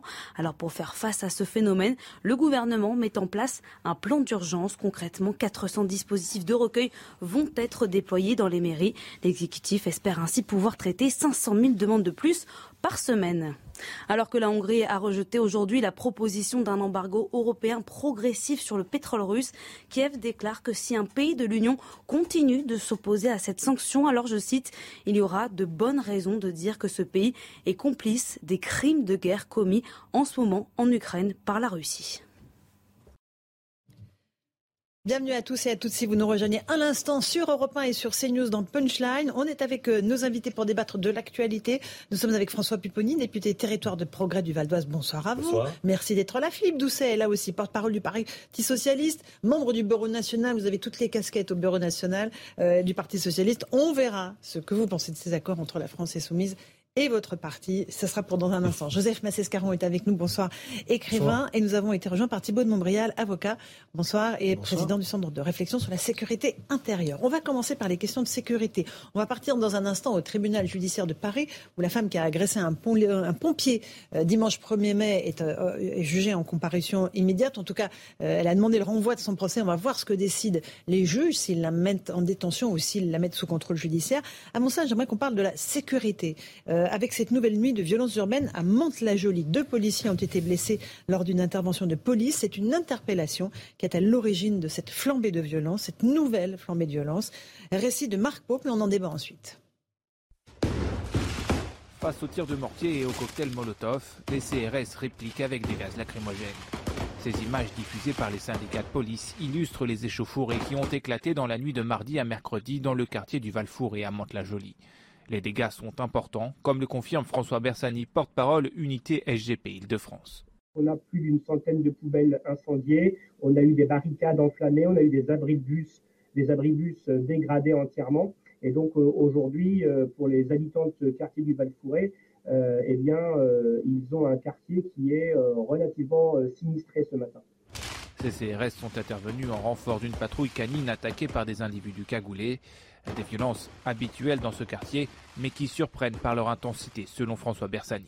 À Montre, on est habitué à des violences envers les forces de police. On a eu une quinzaine d'attaques de collègues euh, sur les deux derniers mois. L'emploi de cocktails Molotov était euh, et, là malheureusement euh, d'une intensité non connue ces derniers mois.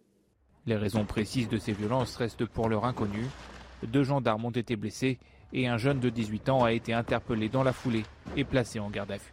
Euh, voilà pour euh, ce qui s'est passé à Mantes-la-Jolie. Euh, Thibault de Montbrial, on a l'impression qu'il y a une, accélération en fait de, ces violences. Alors on a, on a une impression pour deux raisons. La première, c'est que c'est vrai.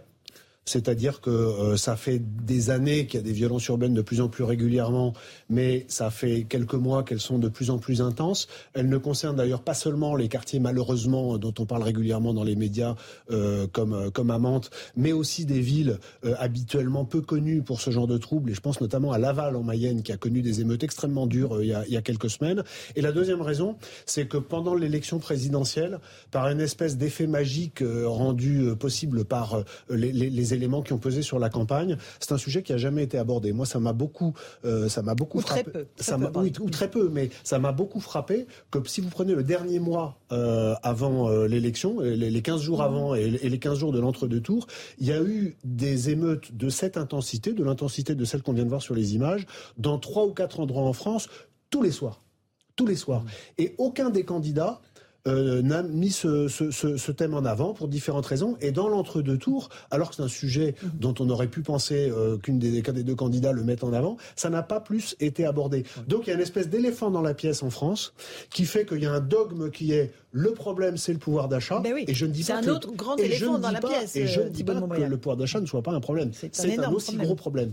Mais par ailleurs, le problème euh, des violences urbaines, dont le renseignement territorial constate que sur ces dernières semaines, dans certains quartiers, notamment dans l'est de la région parisienne, il atteint une intensité jamais vue. Ça, il faut quand même aussi l'avoir à l'esprit. Eh bien, c'est un sujet dont il faut avoir conscience qu'il peut à, à chaque matin devenir la une de l'actualité, parce que tous les matins, on peut avoir des morts du côté des émeutiers, mais aussi du, du côté, des, forces de l'ordre. Donc c'est un sujet qui peut brutalement s'inviter au milieu de la campagne des législatives, mais il faut pas se leurrer. Tôt ou tard, ça va arriver. Philippe Doucet. Oui, euh, bah, tous les élus locaux, euh, moi j'étais maire d'Argenteuil, donc euh, on vit avec euh, cette situation-là. Peut-être que l'éléphant c'est le pouvoir d'achat, mais dans les attentes des Français, la sécurité est pas loin derrière. Pourquoi? Parce que voilà, si je parle de ma commune, il y a entre 50 et 80 euh, dealers devant la gare qui vendent des cigarettes de contrebande, qui vendent des médicaments, qui vendent du cannabis à 100 mètres du commissariat. Et donc, si vous voulez, on a un problème fondamental sur l'autorité de l'État, parce que vous êtes un citoyen lambda, les, Françaises et Français qui nous regardent, vous êtes mal garé, vous prenez une amende, vous dépassez, vous êtes à 55 km heure, vous prenez une amende, vous perdez les points, et, euh, on m'attrape on vous dit, mais attendez, là, euh, eux, les cigarettes de contrebande, euh, ça, c'est quoi l'histoire? Et donc, là, on a quelque chose en espèce d'acide qui attaque l'autorité de l'État et qui, du coup, inquiète beaucoup toutes les classes sociales, et notamment les classes populaires, parce que, évidemment, je veux pas être désagréable avec un certain nombre de communes, eux- mais c'est pas obligatoirement à Neuilly qu'il y a le plus d'insécurité. Et ce sont eux les premières victimes Et de, c'est ce- eux les premières de ces victimes. violences. Ju- Juste un mot, de de ce que Philippe Doucet vienne de rejoindre la, la droite républicaine. Euh, Mais il y a la gauche et- et- républicaine non, depuis très longtemps, là, c'est- une ignoble Non, non, provocation. Non, non, non, c'est pas, non, mais blague à part. Ce que je veux dire par là, c'est qu'en fait, vous savez que les sujets de, de- de sécurité et d'autorité sont le- mes, mes chevaux de bataille. C'est pas un sujet partisan. C'est, et c'est là où je voulais en venir avec ce- cette petite pique que vous me pardonnerez. C'est que c'est un sujet transversal. Le rétablissement de la sécurité en France, c'est un préalable à l'exercice de, de nos activités économiques, culturelles, personnelles. Et moi, je suis sidéré que, alors que la France est dans cet état après un premier quinquennat, Emmanuel Macron soit réélu, et on est en train de, bah là, on est en train d'en parler, mais c'est pas en train de devenir un thème de, de- de la campagne des législatives. Or, il va falloir traiter ce sujet parce que sinon, on pourra parler de tout le reste. Ce ne sera pas possible de le mettre en œuvre dès lors que l'autorité n'aura pas été rétablie. moi, moi, je partage le diagnostic, l'état des lieux, on est tous d'accord. Le problème, c'est que nos concitoyens, y compris qui sont euh, victimes de tout ça, qui vivent quotidiennement euh, ce que Philippe Doucet raconte, moi, ça, c'est pareil, l'acceptent maintenant. Vivent avec. Se résigne. Se résignent. C'est plus. quand je dis c'est même plus un sujet, bah, ils disent plus rien parce que de toute façon, ils voient ça tous les jours devant chez eux, les dealers, les vendeurs de cigarettes à la sauvette. Moi, je, enfin, les, les, les, les, les débitants de tabac qui, qui travaillent, ils me disent tous les jours, mais c'est plus possible, on n'en peut plus. Oui, bon, bah oui, bah voilà, ils en peuvent plus et les gens, ils acceptent. Voilà. Et c'est ça qui est terrible, c'est que les Français aujourd'hui qui vivent dans ces quartiers, ils acceptent l'inacceptable. Je sais pas s'ils acceptent, ils se résignent. Oui, ils se résignent. oui, se oui, résignent. oui, Parce que, oui, mais c'est ce que je dis, c'est un acide, oui, François, c'est un acide, parce que du coup, l'État, Il se résigne. l'État, il est plus là. L'État protecteur, il est plus là. L'État les a abandonnés. Oui et non, parce que on prend l'exemple des vendeurs de cigarettes à la sauvette, qui rapportent beaucoup d'argent, parfois plus que certains trafics de drogue.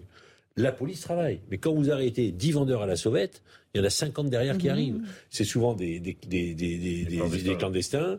Oui, on a eu le venus, cas à Paris, euh, a- beaucoup du Pakistan ou d'ailleurs, ils sont clandestins, ils sont là, ils sont remplacés, c'est des vrais réseaux derrière. Voilà, donc c'est une nouvelle forme de délinquance. Mais c'est vrai qu'à la fois, les gens se résignent, c'est un poison qui est en train de, de, de, de- de D'infuser. complètement d'infuser sur Là où vous avez raison, c'est qu'il y aura un moment où ça va devenir, quand il y aura des morts, quand il y aura des drames, ça va devenir un sujet qu'on ne veut pas aujourd'hui, mais qu'on sera obligé de voir. Joseph Massescaron, un petit mot là-dessus Sur cette insécurité Oui, je partage aussi bien évidemment le diagnostic. Euh, ce qui me frappe, c'est- il y a des personnes qui se résignent, il y a des personnes qui partent. Ceux qui peuvent partir partent. C'est-à-dire ceux qui ne sont pas propriétaires généralement, parce que évidemment, ou alors il y a quelques propriétaires qui louent d'ailleurs mmh. ailleurs. on voit ça beaucoup à Paris, autour de Stalingrad, mais on voit ça aussi dans un certain nombre de villes. Moi, je prends, enfin, dernièrement, j'étais dans, en déplacement dans l'Ouest, c'est ce qui me frappait, c'est que les personnes qui habitaient près d'Angers vous parlaient des gens qui, qui, qui venaient. Alors, j'ai des gens qui venaient. Oui, Nantes. Parce que progressivement, il y a une sorte de. Ça s'étend. Et les gens ont l'impression qu'il y a des déplacements. absolument. Et, juste, juste un mot, parce qu'on a beaucoup parlé. Enfin, dans le reportage, on dit on ne voit pas de raison. Mais il n'y a pas toujours de raison. Mm. Euh, on a, on a, vous vous souvenez, dans le passé, on employait, on a toujours employé l'expression territoire perdu de la République. La première raison, c'est parce que, pour eux, les policiers, les autorités sont sur leur territoire. Et c'est pour ça d'ailleurs que je parlais en termes d'espace. Allez, on va faire une, petite phrase. Il y a aussi des gens en, en, France qui, qui, sont des gens plutôt favorisés économiquement et qui considèrent que ces sujets sont marginaux, ne les concernent pas et sont exagérés par les médias. Bien sûr. Oui, mais, du coup, oui, mais, chacun s'est déplacé. Monsieur Massescaron évoque ça. C'est-à-dire qu'il y a ceux qui sont assignés à résidence, il y a ceux qui sont assignés à résidence, et puis les autres qui peuvent déménager. On fait une petite pause. On se retrouve tous les quatre dans un instant. On continuera à parler de ces sujets de sécurité et d'autorité de l'État. On viendra sur cette femme qui a agressé un pompier euh, lors des manifestations du 1er mai. A tout de suite dans Punchline sur Europe 1 et sur CNews. 18h15, bienvenue si vous nous rejoignez à l'instant sur Europe 1 et sur CNews. Les débats de Punchline reprennent dans un instant, mais tout de suite le rappel des grands titres de l'actualité avec Jeanne Cancard.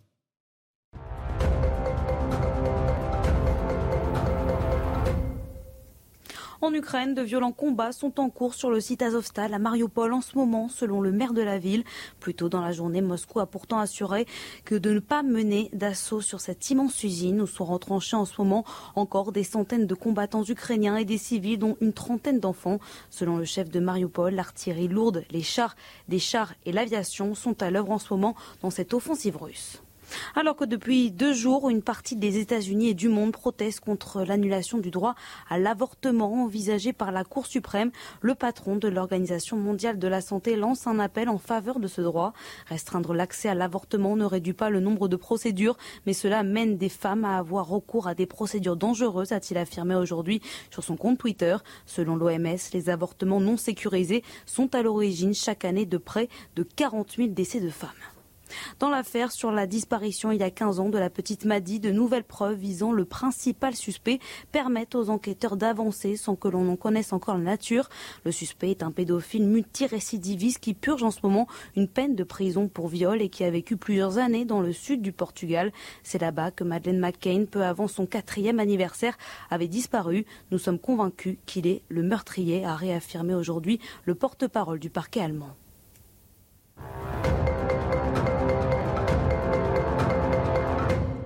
On se retrouve sur le plateau de Punchline avec euh, mes invités, Philippe Doucet, porte-parole du Parti Socialiste, François Pupponi, député, euh, Thibault de Montbrial, avocat, Joseph Massescaron, écrivain. On parle de sécurité, on continue à en parler. On a évoqué Mantes-la-Jolie, porte de Clignancourt en début de semaine, des agressions contre euh, des policiers et notamment une policière, comme nous le raconte Solène Boulan. Les faits se sont déroulés sous le périphérique dans le nord de Paris. Alors que des policiers patrouillent dans le quartier, ils constatent qu'un camp précaire est installé et que des bras zéro ont été allumés. Pour éviter tout risque d'incendie, ils demandent à trois reprises aux personnes sur place d'éteindre ces feux. Mais face au refus des personnes, une policière décide d'éteindre le bras zéro elle-même. Elle est alors injuriée et prise à partie. S'ensuit un déchaînement de violence. Les policiers sur place, aidés par la brigade équestre, essuient des coups et des jets de projectiles. Les responsables de ces violences doivent être condamnés, selon Mathieu Vallée, du syndicat indépendant des commissaires de police. Ce qui est rageant, c'est qu'on a des personnes sans papier qui sont rentrées régulièrement sur le territoire national et qui se sont permis sur un démantèlement de camps ici, c'est-à-dire des gens qui s'installent sauvagement sur des terrains qui ne leur appartiennent pas, d'attaquer des policiers, d'utiliser une gazeuse contre une policière et de frapper une policière allègrement. Donc on attend de la justice une réponse sévère, une réponse exemplaire. Suite à cette violente altercation, trois individus, dont l'auteur des coups sur la policière, ont été interpellés. Et Thibault de Montbrial, ce sont des euh, personnes en situation irrégulière, des clandestins qui étaient installés là sous, le périphérique parisien. Bah là, vous avez une synthèse de, l'échec régalien d'Emmanuel Macron. C'est-à-dire vous avez la submersion migratoire, vous avez euh, l'absence totale de capacité euh, de nos forces de sécurité intérieure à réagir euh, parce que le bah, parce qu'elles sont euh, en, infériorité numérique, parce qu'elles sont face à des gens euh, qui ont bien compris que dans notre système le risque en se conduisant de la sorte, c'était pas un, risque bien grave, qui savent que quoi qu'ils fassent en France, il y a que il y a moins de 10% des gens en situation irrégulière qui sont, sont, sont reconduits à la frontière mhm. et, et qui donc se, se, conduisent de la sorte. C'est-à-dire c'est vraiment c'est le grand encore une fois hein, la sécurité notre pays il est très fracturé. Tout ça peut craquer violemment et le grand enjeu du, prochain quinquennat et le grand défi du prochain gouvernement, mhm. ce sera d'essayer de régler concrètement euh, des affaires comme celle-là. Mais on a bien compris que ça va pas être simple parce que c'est le fruit d'années et d'années euh, de lâcheté et De laisser aller. Euh, François Pupponi? Oui, c'est un peu réducteur quand on dit effectivement c'est l'échec d'Emmanuel Macron. C'est l'échec de nos politiques publiques depuis 20 ans. C'est-à-dire que nous ne sommes pas capables de régler le problème du flux migratoire, que des populations issues d'immigration clandestine s'installent et qu'on n'est pas capable de les expulser, de les renvoyer dans leur pays dès lors qu'ils sont en situation irrégulière. Et le nord de Paris en particulier, bon, on connaît bien ça avec, Philippe, que ce soit la porte de la Chapelle. Alors là, on nettoie un peu la porte de la Chapelle parce que bientôt il y a les JO 2024 qui arrivent et donc il faut que ça soit propre pour que. Donc c'est la porte d'Aubervilliers, puis la porte de Clignancourt. Bon, ça a été les, les, les, zones du crack aussi, et, et, on, et on, ils se déplacent comme ça. Mais c'est pas une solution, on le sait.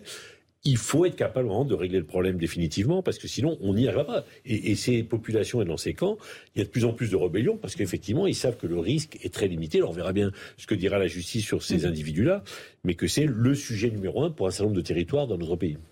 Euh, oui, en plus, une des difficultés, je pense toujours aux forces de police dans ce type de situation, c'est qu'ils sont un peu comme quelqu'un qui essaye de vider euh, un bateau euh, qui a un trou au fond, quoi. Donc, ils, ils écopent et ça se remplit, ils sortent de l'eau et, ça se remplit. Et donc, il y a aussi une usure des forces policières parce que il y a, il y a les arrestations et ça, mais le sujet, c'est qu'après, c'est il y a combien de, de sorties. Je, toujours dans, dans la vie d'élu local. On parlait tout à l'heure euh, en antenne, voilà, un certain nombre de personnes d'origine asiatique euh, qui ont très souvent des tamouls, qui ont très souvent des, des, des bijoux en or.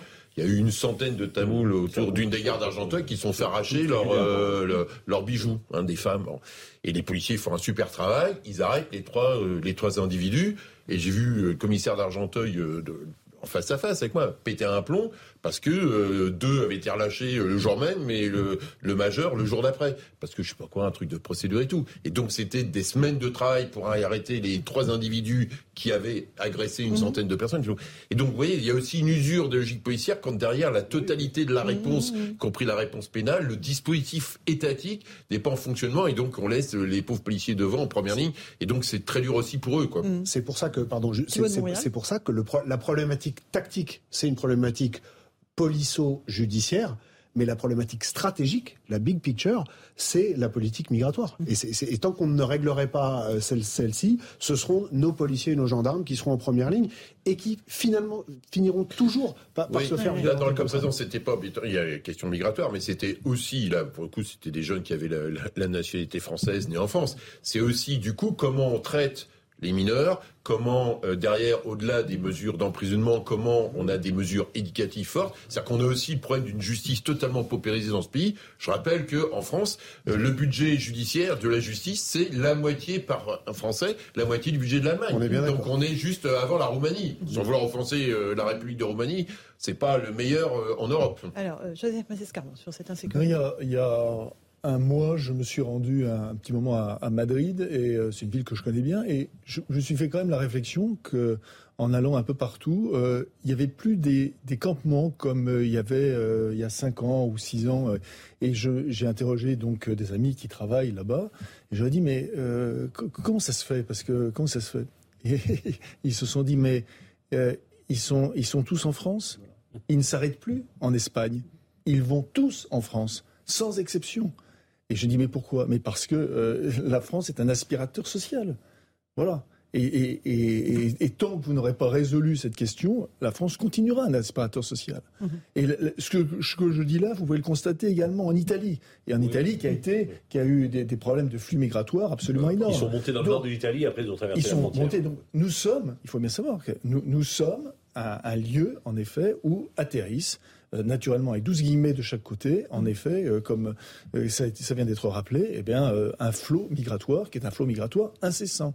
Et contre ça, rien n'a été fait. Certains veulent passer en Angleterre, enfin, même un certain nombre d'entre eux. C'est moins, alors oui, euh, certains, mais c'est moins, euh, comment dire, c'est moins le cas. C'est-à-dire que ce sont des, ce sont des, des il faut faire la, la différence. C'est-à-dire que ceux qui veulent plutôt passer en Angleterre, ce sont des, des, des Afghans, etc., etc. Enfin, il y a, y a, vraiment des, ce sont pas les mêmes flux migratoires. L'Afrique de l'Ouest, c'est la Paris. Et, oui, quand même, et, et, quand même, pour rebondir sur ce que vous dites, euh, il y a un livre qui a été écrit il y a quelques mois sur la politique régalienne d'Emmanuel Macron par deux journalistes qui s'appellent Corinne Laïc et Eric Mandonnet. Le titre, c'est La nuit tombe toujours deux fois. C'est ça fourmille d'anecdotes. Ça permet de mieux comprendre pourquoi le bilan d'Emmanuel Macron euh, en termes régaliens est si catastrophique. Et il y a une scène qui est racontée où Emmanuel Macron est dans un camp des bords de Manche avec euh, des migrants qui veulent partir en Angleterre et il essaye d'en convaincre un de à quel point c'est formidable de rester en France. Donc il y, y a, quand même là aussi une, une, manière, par le petit bout de la lorgnette, de voir comment les grandes politiques sont, sont décidées. Moi, je maintiens, certes, François Pupponi, vous avez raison, les politiques migratoires sont des depuis bien avant Emmanuel Macron, mais il n'empêche que c'est lui qui est aux affaires depuis cinq ans et qu'il lui a fallu beaucoup de temps ce serait injuste de dire que ça n'a pas du tout changé, mais qu'il lui a fallu beaucoup de temps pour comprendre que le régalien était la pierre angulaire de, de, l'ordre dans ce pays et de ce qu'on pourrait ensuite continuer à faire dans d'autres domaines. Encore une fois, si on ne règle pas ces problèmes, dans, dans, dans, les années qui viennent, ça va devenir très très compliqué, y compris au quotidien. Philippe par ailleurs, euh, quelque chose avec lequel, à titre personnel, je suis totalement en désaccord. On a les accords du Touquet où c'est nous qui assurons la police des frontières de la Grande-Bretagne. C'est la Grande-Bretagne qui a un aspirateur pour les Soudanais, pour les Afghans et ça. Et c'est nous qui assurons ça. Surtout avec le Brexit. avec le Brexit. Alors les amis, vous n'êtes plus en Europe. Si vous voulez euh, gérer euh, l'équivalent de Calais, gérez-le à Douvres, euh, débrouillez-vous. C'est vrai qu'il y a le problème autour avec la frontière avec la Grande-Bretagne, mais aujourd'hui, on voit bien que ces populations arrivent à Paris et ensuite vont dans toutes les grandes métropoles. C'est-à-dire que cette problématique migratoire en France, elle n'est plus simplement à Paris, dans le nord de Paris, mais ils vont partout parce que parce que bah, ils essaient de trouver des moyens de survie, de subsistance. Il y a aussi des appels d'un certain nombre d'entrepreneurs qui disent nous on en a besoin, venez, vous allez voir ce qu'on va faire. Voilà. Donc il y a tout un système qui se met en place. Il y a une armée de réserve aussi. Euh, au nord de Paris, on sait très bien qu'un certain nombre de ces populations sont les trafiquants de drogue, peut dire les trafiquants de, de crack. C'est eux qui alimentent le trafic. Donc après, ils, ils, ils gagnent beaucoup d'argent avec cela. Donc on voit bien qu'effectivement, ça va être, c'est déjà un problème insurmontable pour un certain nombre de nos concitoyens, mais ça va devenir le problème numéro un dans les grandes métropoles françaises. Et donc, il faut là mettre un sur. Alors après, la solution, on la connaît. Il faut effectivement empêcher le flux et faire en sorte que ces populations retournent dans leur pays avec euh, l'incapacité parfois qu'on a des expulsés. Donc on tourne en rond et c'est une vraie, c'est une vraie problématique qui est une problématique mmh. européenne. Hein, c'est pas propre à la France. Oui, mais enfin en même temps, euh, enfin si on parle des obligations de quitter le territoire français, mais euh, quand le Mali refuse d'appliquer, de délivrer les passeports consulaires euh, pour euh, des obligations de tirer le territoire français, c'est-à-dire que le juge s'est prononcé. Hein, enfin, il y a eu toute la procédure en France, alors que nos soldats se sont fait trouver la peau au Mali. À un moment donné, on n'est peut-être pas obligé d'être les naïfs de l'histoire. Hein. Il y avait le problème avec le Maroc, où pour rentrer au Maroc pendant le Covid, il fallait avoir un test pour être sûr qu'on n'était pas positif et que les personnes qui étaient en centre de rétention refusaient de faire le test. Et donc, on pouvait pas qui a expédié euh, Manu Militari sans demander l'avis du, du, du pays, hein, je crois, dernièrement. Il y a le Danemark aussi. Le Danemark aussi, voilà. Donc on va être à peu près euh, les, derniers. Et, et j'ajoute franchement, parce que euh, moi, ce qui m'a vraiment frappé, c'est que chaque interlocuteur, ils, ils insistaient sur l'aide sociale qu'ils pensaient trouver mm. en France. Voilà. Donc ça aussi, c'est un problème. Oui, il faut, il faut, euh, il faut changer de, de, paradigme sur la question des reconduites. Euh, il a fallu un certain temps, il a fait même un temps certain, à peu près quatre ans dans le dernier quinquennat, pour que la question du deal entre les visas euh, et les laissés-passer consulaires euh, soit mise sur la table. Hein, C'est-à-dire, j'explique, ça veut dire qu'on dise aux pays dits d'origine, par exemple le Mali dans votre exemple, eh bien, si vous ne reprenez pas vos ressortissants que nous expulsons, euh, nous ne vous accorderons pas de visa. Ça a été commencé sur la pointe des pieds. Gérald Darmanin est revenu d'un premier voyage en disant ouh là là c'est très difficile. Mais en fait c'est une question. Là encore il faut, complètement changer de manière de parler à ces pays. Il faut leur dire maintenant c'est comme ça. Nous n'accorderons plus de visa pour leur groupement familial, pour les étudiants et pour euh, les gens de la nomenclature locale pour venir dans vos appartements, pour venir vous faire soigner en France, etc. Et si vous commencez à toucher aux familles des gouvernants locaux, ça va changer. Simplement on dit oulala là là, c'est pas bien, etc. Mais les, nos dirigeants sont là pour protéger notre population. Ça va se jouer aussi quand même. Euh, les Républicains en ont beaucoup parlé pendant la primaire des Républicains. Et après, c'est vrai que c'est un thème qui a été très très euh, mis en retrait en faveur de, celui du pouvoir d'achat. Euh, pas que le pouvoir d'achat, pas que le pouvoir d'achat. Il y a eu dans l'année le pouvoir d'achat. Il y a eu quand même le moment Éric Zemmour où le moment Quand on est parti dans un truc sur l'identité. On peut parler des cathédrales, de, Jeanne d'Arc, tout ça très bien. Mais pendant qu'on est sur Jeanne d'Arc ou les cathédrales, eh bien on n'est pas sur la question des politiques publiques concrètes sur comment on fait avancer, pourquoi ce pays a une justice paupérisée, pourquoi vous mettez des années... Euh, voilà, à un moment donné, les magistrats, ils sont à la rue. Vous allez au tribunal de Bumini, il y avait de l'eau qui coulait, qui coule du, toit. Vous allez au tribunal de Créteil, il a amianté jusqu'à la moelle. C'est ça le sujet aussi, hein, c'est que tout le monde dit oui, il n'y a qu'à Faucon, mais quand on rentre dans les solutions, dans les solutions concrètes, non, mais il y en a des solutions concrètes. Ce qu'il faut comprendre. la présidentielle aurait pu un lieu de mettre en place des politiques publiques plutôt que de parler du prénom Mohamed ou du prénom Fatima. Je, suis complètement d'accord avec vous. Maintenant, c'est derrière. Ce que je veux juste dire avant les législatives,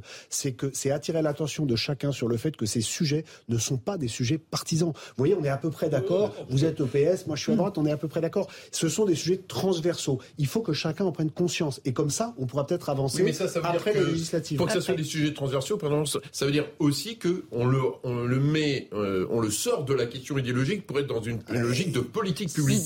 Quand vous êtes sur Mohamed ou Fatima dans les prénoms ou les cathédrales, on est Allez, on va dans l'idéologie. Le rappel des titres de l'actualité. On vient d'apprendre d'ailleurs que l'ex-premier ministre Bernard Cazeneuve annonce quitter le Parti Socialiste comme il l'avait annoncé. Jeanne Cancard pour euh, les grands titres de l'actualité.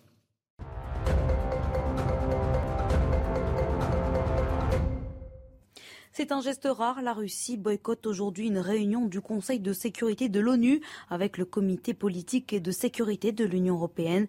Une absence qui illustre une nouvelle dégradation des relations entre Moscou et des partenaires aux Nations Unies. Depuis le début de l'invasion en Ukraine, la Russie, qui demeure l'un des cinq membres permanents du Conseil de sécurité, a été évincée de plusieurs instances onusiennes.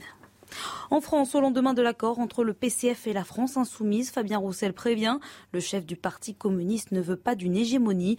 Nous ne gagnerons pas si demain il y a un parti unique chapeauté par Jean-Luc Mélenchon, derrière lequel tout le monde devrait se rallier. Ça ne marchera pas, a-t-il déclaré tout à l'heure. Quatre jours après son sacre en Liga, le Real Madrid va-t-il atteindre la finale de la Ligue des Champions? Le club de Karim Benzema affronte ce soir Manchester City en match retour qui s'était imposé à l'aller sur le score de 4 à 3. Le gagnant affrontera le 28 mai prochain Liverpool au Stade de France. Et en attendant, le choc de ce soir est à suivre bien sûr dès 21h sur Canal+.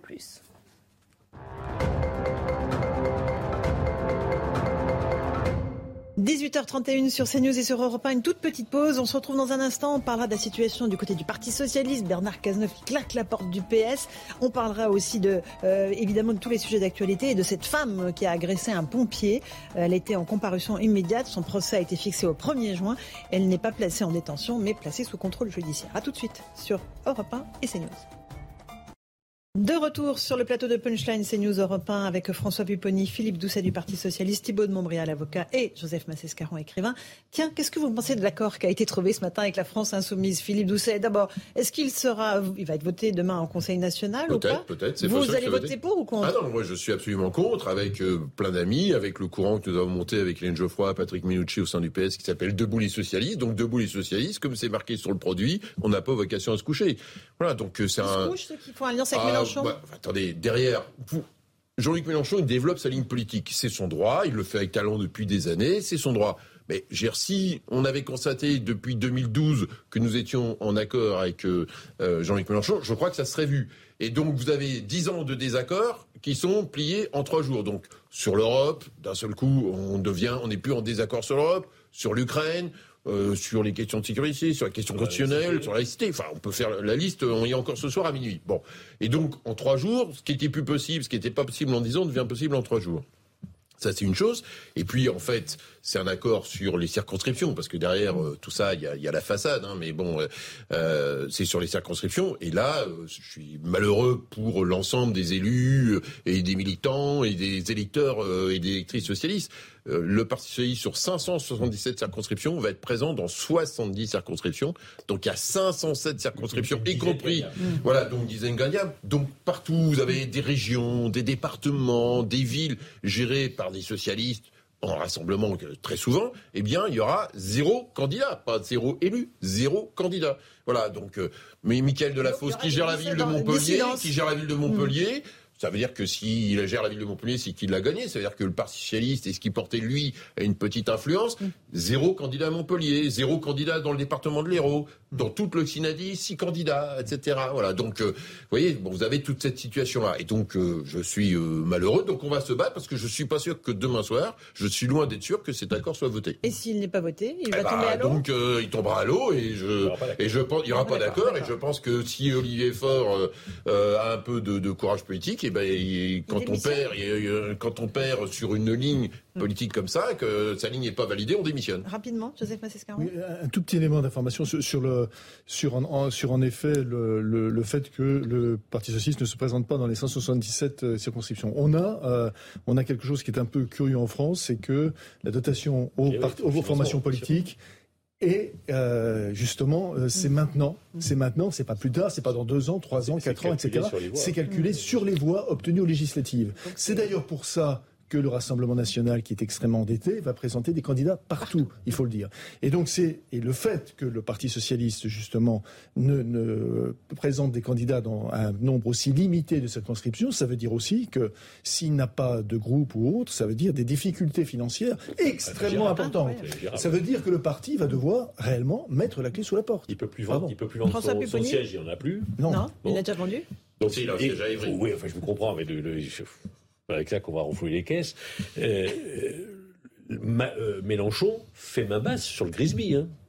Il dit aux autres C'est un élément. je vous laisse quelques oui, subsides, mais c'est un tout l'argent ça sera essentiel, pour moi, ça. puisque lui il sera présent dans la grande majorité des circonscriptions, Bah, donc oui. il va récolter des voix lui qui après, arrive les, en tête, après les présidentielles. C'est vraiment une- c'est vraiment une bizarrerie, là, parce que ça en devrait fait, être il est en train de pondéré. tuer économiquement et financièrement les autres partis. Euh, euh, Oui, de Montréal, un petit mot là-dessus Oui, j'observe ça de, de l'autre côté, mais deux choses. La première, c'est que euh, c'est évidemment une tentative d'OPA de la part de quelqu'un qui, pour plein de raisons, a fait un très bon score à la présidentielle, mais n'a pas cette représentativité euh, sur le terrain, et en particulier à gauche sur le terrain, premièrement, où, le PS a encore toute sa légitimité, et vous l'avez bien rappelé. Et la deuxième chose, qui est beaucoup plus inquiétante pour moi, c'est que le PS envisage de se saborder au profit d'un parti qui porte euh, les thèses favorables à l'islamisme en France, ce qui est quand même ce qui est quand même gravissime, ce qui est d'ailleurs la raison pour laquelle Bernard Cazeneuve claque la porte, etc. Oui, et, donc, et on a des gens qui sont historiquement à la base du combat pour la République, qui envisagent de se coucher contre des gens qui veulent la fin de la République. Il faudrait quand même réfléchir à la question.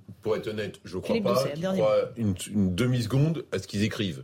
C'est-à-dire que, du coup, on est dans un accord d'appareil avec dans lequel on met devant euh, trois euh, un, éditorialiste sur euh, une autre antenne expliquer que c'est un peu Jaramazac, c'est-à-dire qu'on voit ce qu'il y a devant et puis ce qui compte c'est derrière. Donc devant on s'agite avec le programme et puis derrière en fait on discute des circonscriptions. Et la difficulté, c'est pour ça que l'accord euh, qui va être présenté, soumis à un conseil national pour nos téléspectateurs et nos auditeurs, c'est comme un parlement, c'est-à-dire qu'on vote. Hein, voilà, donc Ouais, euh, mais- il y a 300 personnes qui vont voter, euh, donc qui représentent l'ensemble des euh, élus et des militants socialistes sur toute la France. Oui, mais, ce, que, ce que disait Philippe Montbrial, c'est que C'est bon. c'est historique parce que toute la gauche, c'est l'impression qui va être donnée que toute la gauche abandonne la laïcité.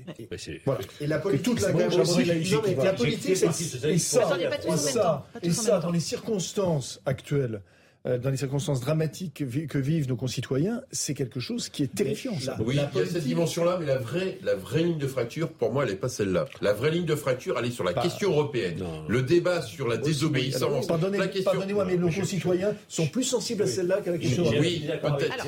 J'ai- un petit accord avec Moi, j'ai quitté le Parti sur ce sujet-là.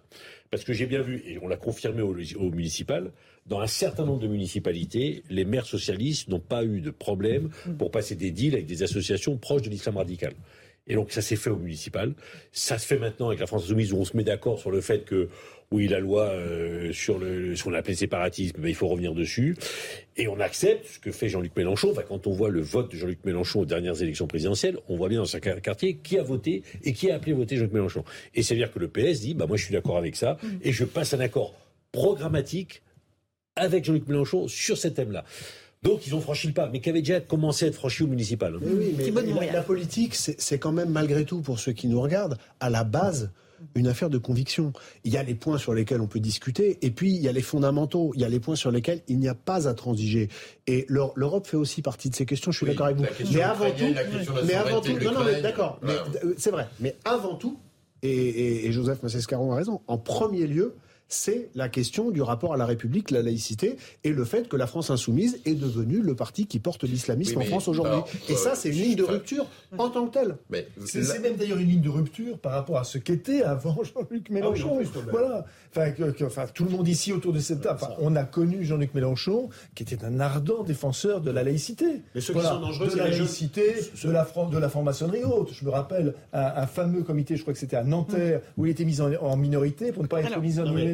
Qu'est-ce qu'il faisait? Il faisait ce mouvement-là. Et eh ben, je pense que ce mouvement-là. Alors, ce mouvement-là, pour nos auditeurs, c'est pas très clair, hein, Joseph. Ce mouvement-là est un mouvement pour les mains en triangle, au sein du PS. Un tout petit mot de Thibault avant. Mélenchon, Mélenchon est d'un cynisme terrifiant par rapport à sa carrière politique. Mais, mais, ceux qui sont inquiétants, c'est la génération des moins de 30 ans. De savoir que Tarbouaf va être investi par la France insoumise à Vénissieux. Renseignez-vous les uns les autres sur qui est à Arboif et, parlons-en après. C'est hallucinant de voir que ce parti aujourd'hui est devenu le supplétif de l'ultra-gauche, des islamistes, des, des, euh, des, des, gens qui sont les décoloniaux, les woke, etc.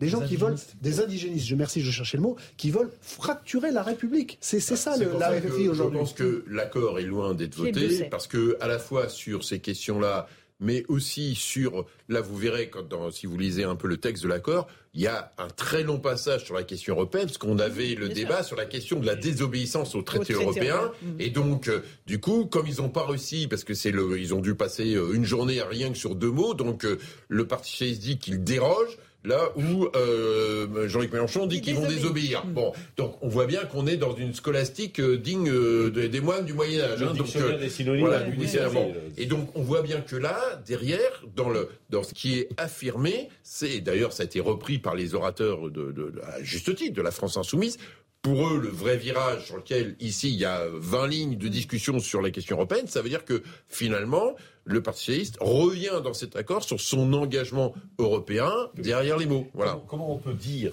C'est pour ça que c'est pas fait le vote demain soir, parce que je pense qu'à la fois sur la question de la République, avec ce qu'a dit très fortement euh, hier dans un message euh, aux socialistes Bernard Cazeneuve, euh, dans ce qui est effectivement notre ADN sur la République et notre ADN sur l'Europe, je pense que beaucoup d'élus, de militants et de responsables socialistes vont réfléchir à deux fois avant voter oui. Comment des responsables politiques, comme les, responsables, comme les, socialistes, euh, enfin, la délégation qui était là, peut signer un document où il est dit que l'on va déroger à des euh, traités, européens signés à 27 Bien sûr.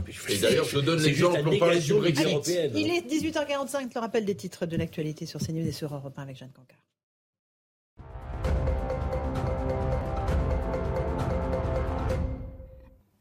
Les éléphants du Parti socialiste vont debout face à l'accord entre la France insoumise et leur parti. Bernard Cazeneuve vient de le quitter et François Hollande conteste cette entente. Je récuse l'accord sur le fond et même sur les circonscriptions, mais c'est une question qui doit être tranchée par le Conseil national du PS, a déclaré l'ancien président aujourd'hui dans le quotidien régional La Montagne. Si vous voulez refaire vos papiers d'identité, que ce soit votre carte ou vos passeports, ça ne vous aura pas échappé. Les délais d'attente sont de plus en plus longs. Pour obtenir un rendez-vous en mairie, il faut attendre en moyenne 65 jours en France aujourd'hui, contre 12 il y a un an. Alors pour faire face à ce phénomène, le gouvernement met en place un plan d'urgence. L'exécutif espère ainsi pouvoir traiter 500 000 demandes en plus par semaine. Alors que la Hongrie a rejeté aujourd'hui la proposition d'un embargo européen progressif sur le pétrole russe, Kiev déclare que si l'un des pays de l'Union continue de s'opposer à cette sanction, alors je cite, il y aura de bonnes raisons de dire que ce pays est complice des crimes de guerre commis par la Russie. Pour la Hongrie, cette proposition d'embargo en l'état actuel ne garantit pas suffisamment sa sécurité énergétique. Les discussions vont donc se poursuivre avec l'objectif d'une entrée en vigueur de cet embargo pour la célébration de la 72 journée de l'Europe le 9 mai prochain.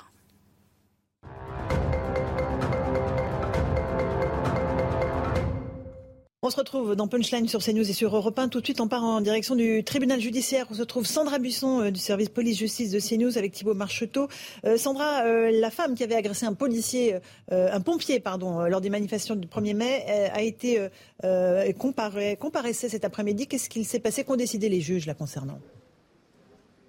Alors cette euh, femme a demandé euh, un renvoi de son procès, un délai pour préparer euh, sa défense. C'est ce, que, ce qui est permis, c'est un droit pour tous les gens qui passent en comparution immédiate. Dans l'attente de ce procès qui aura lieu donc le 1er juin, elle est placée sous contrôle judiciaire avec interdiction de participer à une manifestation à Paris d'ici là, interdiction de porter une arme. C'est ce qu'avaient demandé ses avocates en expliquant qu'elle présentait toutes les garanties de, de représentation et donc qu'elle ne risquait pas de s'enfuir et de ne pas euh, venir euh, à son procès. C'est une femme qui a toujours travaillé comme aide-soignante pendant la pandémie avant de changer de travail, devenir formatrice pour avoir plus de temps euh, pour élever ses deux enfants dont elle a seule la charge. Le procureur avait requis le placement en détention provisoire au regard du risque de réitération des faits. Que pouvez-vous me dire, madame, pour me convaincre qu'il n'y aura pas de réitération lui a-t-il demandé. J'ai un travail, un CDI, a-t-elle répondu. Je suis une maman, je n'irai plus en manif,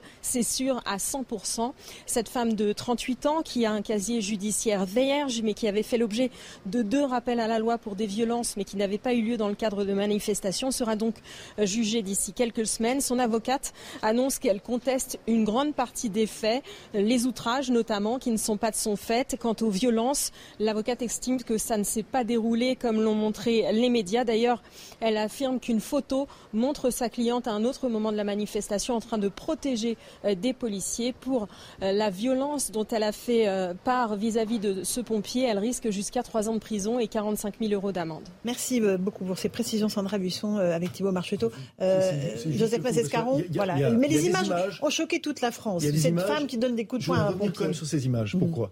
Parce que pourquoi elles sont particulières? Elles sont particulières parce que le pompier qui est agressé est en train d'essayer d'éteindre un feu. Donc il, était, il est en train d'aider des gens parce qu'il y, y, a, un feu et il est en train, on le voit bien. Et elle, elle se précipite pour l'empêcher, empêcher cette extinction de feu. Donc c'est pas, euh, c'est même pas un manifestant qui euh, bah, qui se tape euh, la police ou etc etc. Bon, ce qui est totalement également condamnable, mais c'est ce mouvement même. Ce, moi, moi, je, vous voulez que je vous dise Moi, je, je pense que ces enfants euh, devrait, être, euh, devrait être protégée à cette femme quand je vois ce mouvement. Je le dis franchement, mhm. parce que c'est juste hallucinant. Par les services sociaux. Ah oui, mhm. totalement. Euh, totalement. C'est-à-dire que le, fait qu'elle entrave cette action de protection d'un pompier Enfin, on, le voit, mais, mais, mais, on le voit, je veux dire. Euh, je ne sais pas comment on va faire pour expliquer au juge qu'elle n'est pas l'auteur de violence. Que c'est pas, pas, elle qui a tapé le pompier. Euh, j'entends. Thibault Montmoyal Non, mais vous savez, ce, ce compte-rendu judiciaire, c'est, exactement la justice avec euh, les usages. Alors, c'est. Euh, voilà, les, apparemment, les conditions prévues par la loi pour qu'elle soit pas placée en détention provisoire sont réunies, mais euh, son enfant et son travail, elle l'avait déjà avant d'aller agresser le, le, pompier. Cette vidéo, on l'a vu sous trois ou quatre angles différents. Il y a des gros plans. On a vu le, le visage visage marqué par la haine de, cette femme. Donc il y a un moment où il faut, euh, se poser les, bonnes questions. C'est-à-dire que tant qu'il y aura toujours des réactions comme ça, je pense qu'en juin, elle va être condamnée à, six mois avec sursis, parce que c'est globalement, le, je pense, hein, à quelques mois après, mais c'est ce qu'elle encourt en pratique et au-delà des, enfin en deçà des, de la prison ferme. Et peut-être que des circonstances propres à sa vie le, le justifient. Encore une fois, moi je suis pas dans le dossier, mais vu de l'extérieur, de, les questions d'autorité de l'État et, ce que doivent penser les gens qui nous regardent, bah, on se dit, bah, après tout, euh, c'est pas grave, on peut y aller, euh, on va aller frapper. En plus, dans les, sur les images, on voit que d'abord, elle essaye d'empêcher le pompier d'éteindre, et ensuite, quand il veut pas, elle le frappe. Mm. Et il faut quand même rappeler que la visière du casque du pompier, qui sont quand même des visières un peu renforcées, a, été cassée. Donc euh, c'est, enfin, c'est lunaire d'entendre ce qu'on vient d'entendre. Philippe Doucet. Oui, je Bon, effectivement, en plus, un pompier, enfin, quand il est un incendie, c'est que c'est pour pas que les gens soient brûlés. Enfin, je c'est assez, c'est un, peu leur job, donc euh, c'est assez lunaire. C'est vrai. Alors moi, je suis pas euh, comme vous un spécialiste des systèmes judiciaires. J'ai des fois du mal à comprendre. Euh, je sais pas. J'ai toujours en tête, pardonnez-moi, l'image de Dominique Strauss-Kahn qui lui est interpellé et conduit directement en prison aux États-Unis. Aux États-Unis. Aux États-Unis. Voilà, sans la case, sans la case, 30 jours j'ai du mal à comprendre dans notre système à nous. Tout à fait pareil. Oui, mais oui, mais euh, sauf que on revient sur les questions de l'autorité. Euh, c'est pour ça que c'est toujours important qu'il y ait le suivi de ces affaires, parce que aujourd'hui, si et c'est bien que vous puissiez le faire, et peut-être que j'espère mhm. que le 1er juin euh, vous serez là aussi, mhm. parce que du coup, que les citoyens mesurent qu'à la fin il y a quand même une sanction. Parce que c'est ça, le sujet, le, temps long de la justice, qui peut se justifier mm. pour juger à froid, qu'on ne soit pas justice de l'émotion, ça, ça c'est vrai. Mais à la fin, s'il n'y a pas de sanctions et de peines appliquées ou de peines qui sont partiellement appliqué, puisqu'après il y a le juge d'application des peines qui réduit les peines, eh bien tout le monde se dit en gros on est un pays sans justice. Mais six mois avec sursis, c'est. Pour être clair, ce, que, ce, que mérite ce genre de fait, c'est pas forcément d'aller en prison. Ce que ça mérite, c'est que la personne qui a commis ce genre de fait et que donc ceux qui sont tentés par la commission de ce genre de fait comprennent que ça va impacter leur vie, que ce soit par de l'argent payé, par des interdictions de, de, de, de, faire certains actes, etc. Mais c'est pas quelque chose qui va euh, se terminer par une sanction théorique. Mais ce qui, ce qui est surréaliste dans la défense, c'est bon, après, moi, je ne sais pas commenter la décision de justice. Bon, ok, mais parmi ce qu'on lui demande, c'est de ne pas porter une arme. Je, crois, que c'est le lot commun de tous citoyens. dire à quelqu'un, jusqu'au procès, on vous demande de ne pas porter d'arme. Enfin bon, bah ok, bon. Euh, mais c'est la défense, qui n'est même pas un mot d'excuse hmm. de l'avocate pour dire écoutez, elle est catastrophée, désolée, euh, elle s'est emportée. Euh, elle était sous pression, elle peut toutes les explications, pas les excuses, mais, mais, mais là, se dire non, elle l'a pas fait, c'est pas de sa faute, euh, c'est quelqu'un. Oui, honnêtement, c'est une, une drôle de défense, que venir expliquer. Oui, mais c'est-à-dire qu'elle ne reconnaît pas ce qu'elle a fait, elle est dans le mm. déni, et quelque part, elle justifie. Euh, on va juste euh, continuer à, évoquer euh, l'actualité. Peut-être un mot de Eric Piolle qui s'est relancé dans une passe d'armes avec Laurent Wauquiez, le patron de la région Rhône-Alpes, à propos du burkini. Il souhaite imposer le port du burkini, enfin l'autoriser dans les piscines municipales de sa ville. Laurent Wauquiez a réagi en disant qu'il couperait les subventions. On va écouter Eric Piolle. Il était sur l'antenne de CNews en début d'après-midi pour justifier cette décision. Écoutons-le la loi euh, sépare les espaces. Il y a l'espace privé chez vous, euh, il y a l'espace des lieux de culte, euh, il y a l'espace symbolique de la République avec la neutralité des fonctionnaires et puis la neutralité de l'Église depuis la loi de 2004. Et puis, il y a le reste, c'est l'espace public. Dans cet espace public, c'est également la piscine, comme dans la rue. Et donc, en fait, les gens peuvent se vêtir comme ils veulent. Et ce que nous faisons à Grenoble là avec le règlement des piscines, c'est uniquement, c'est vraiment continuer euh, le combat universaliste, euh, l'accès euh, aux services publics. Et donc, on enlève les interdits qui ne, ne, correspondent pas à ce qui se passe à la piscine. C'est-à-dire, la piscine, ce n'est pas un problème de laïcité, c'est juste hygiène et sécurité. Et donc, demain, on pourra se promener les seins nus à la piscine de Grenoble. Les femmes pourront se baigner les seins nus. Et d'autres femmes pourront être voilées. Les hommes pourront mettre des maillots couvrants pour se protéger du soleil. voilà. Voilà pour les justifications d'Éric Piolle les femmes pourront se mettre seins nus et d'autres en burkini. Euh, rapidement, parce qu'on a peu de temps. Thibaut de Montbrial. non, mais je crois euh, que je crois qu'Éric Piolle est dans un mélange de dérive culturelle et intellectuelle totale et de provocation. Euh, je veux juste dire, c'est en une phrase, c'est que les frères musulmans et les salafistes le rêvaient. Éric Piolle le fait. Philippe Doucet je, et suis pas dans une piscine municipale, il y a, ou dans une piscine tout court, il y a des, il y a des enfants, il y a, il y a tout le mm. monde. Je suis pas plus pour le burkini que je suis pour les seins nus. Voilà, parce que derrière, quand Éric Piolle parle de l'espace public, euh, vous promenez, si vous promenez, c'est pas tout à fait comparable. Voilà, vous pas promenez, le même enjeu, Non, non, mais quand il, fait cette comparaison-là, mmh. j'ai mmh. pas plus envie de l'un que de l'autre, pas pour les mêmes raisons, mais mmh. derrière après, il y a aussi, euh, euh, oui, sur, à Paris, sur les sur les berges, vous pouvez pas enlever un t-shirt. J'ai vu ça que les gens se faisaient interpeller quand ils étaient torse nu. c'est une mauvaise excuse, c'est une excuse. C'est que là, il accepte dans un lieu public qu'un fait religieux et un lieu public particulier existe.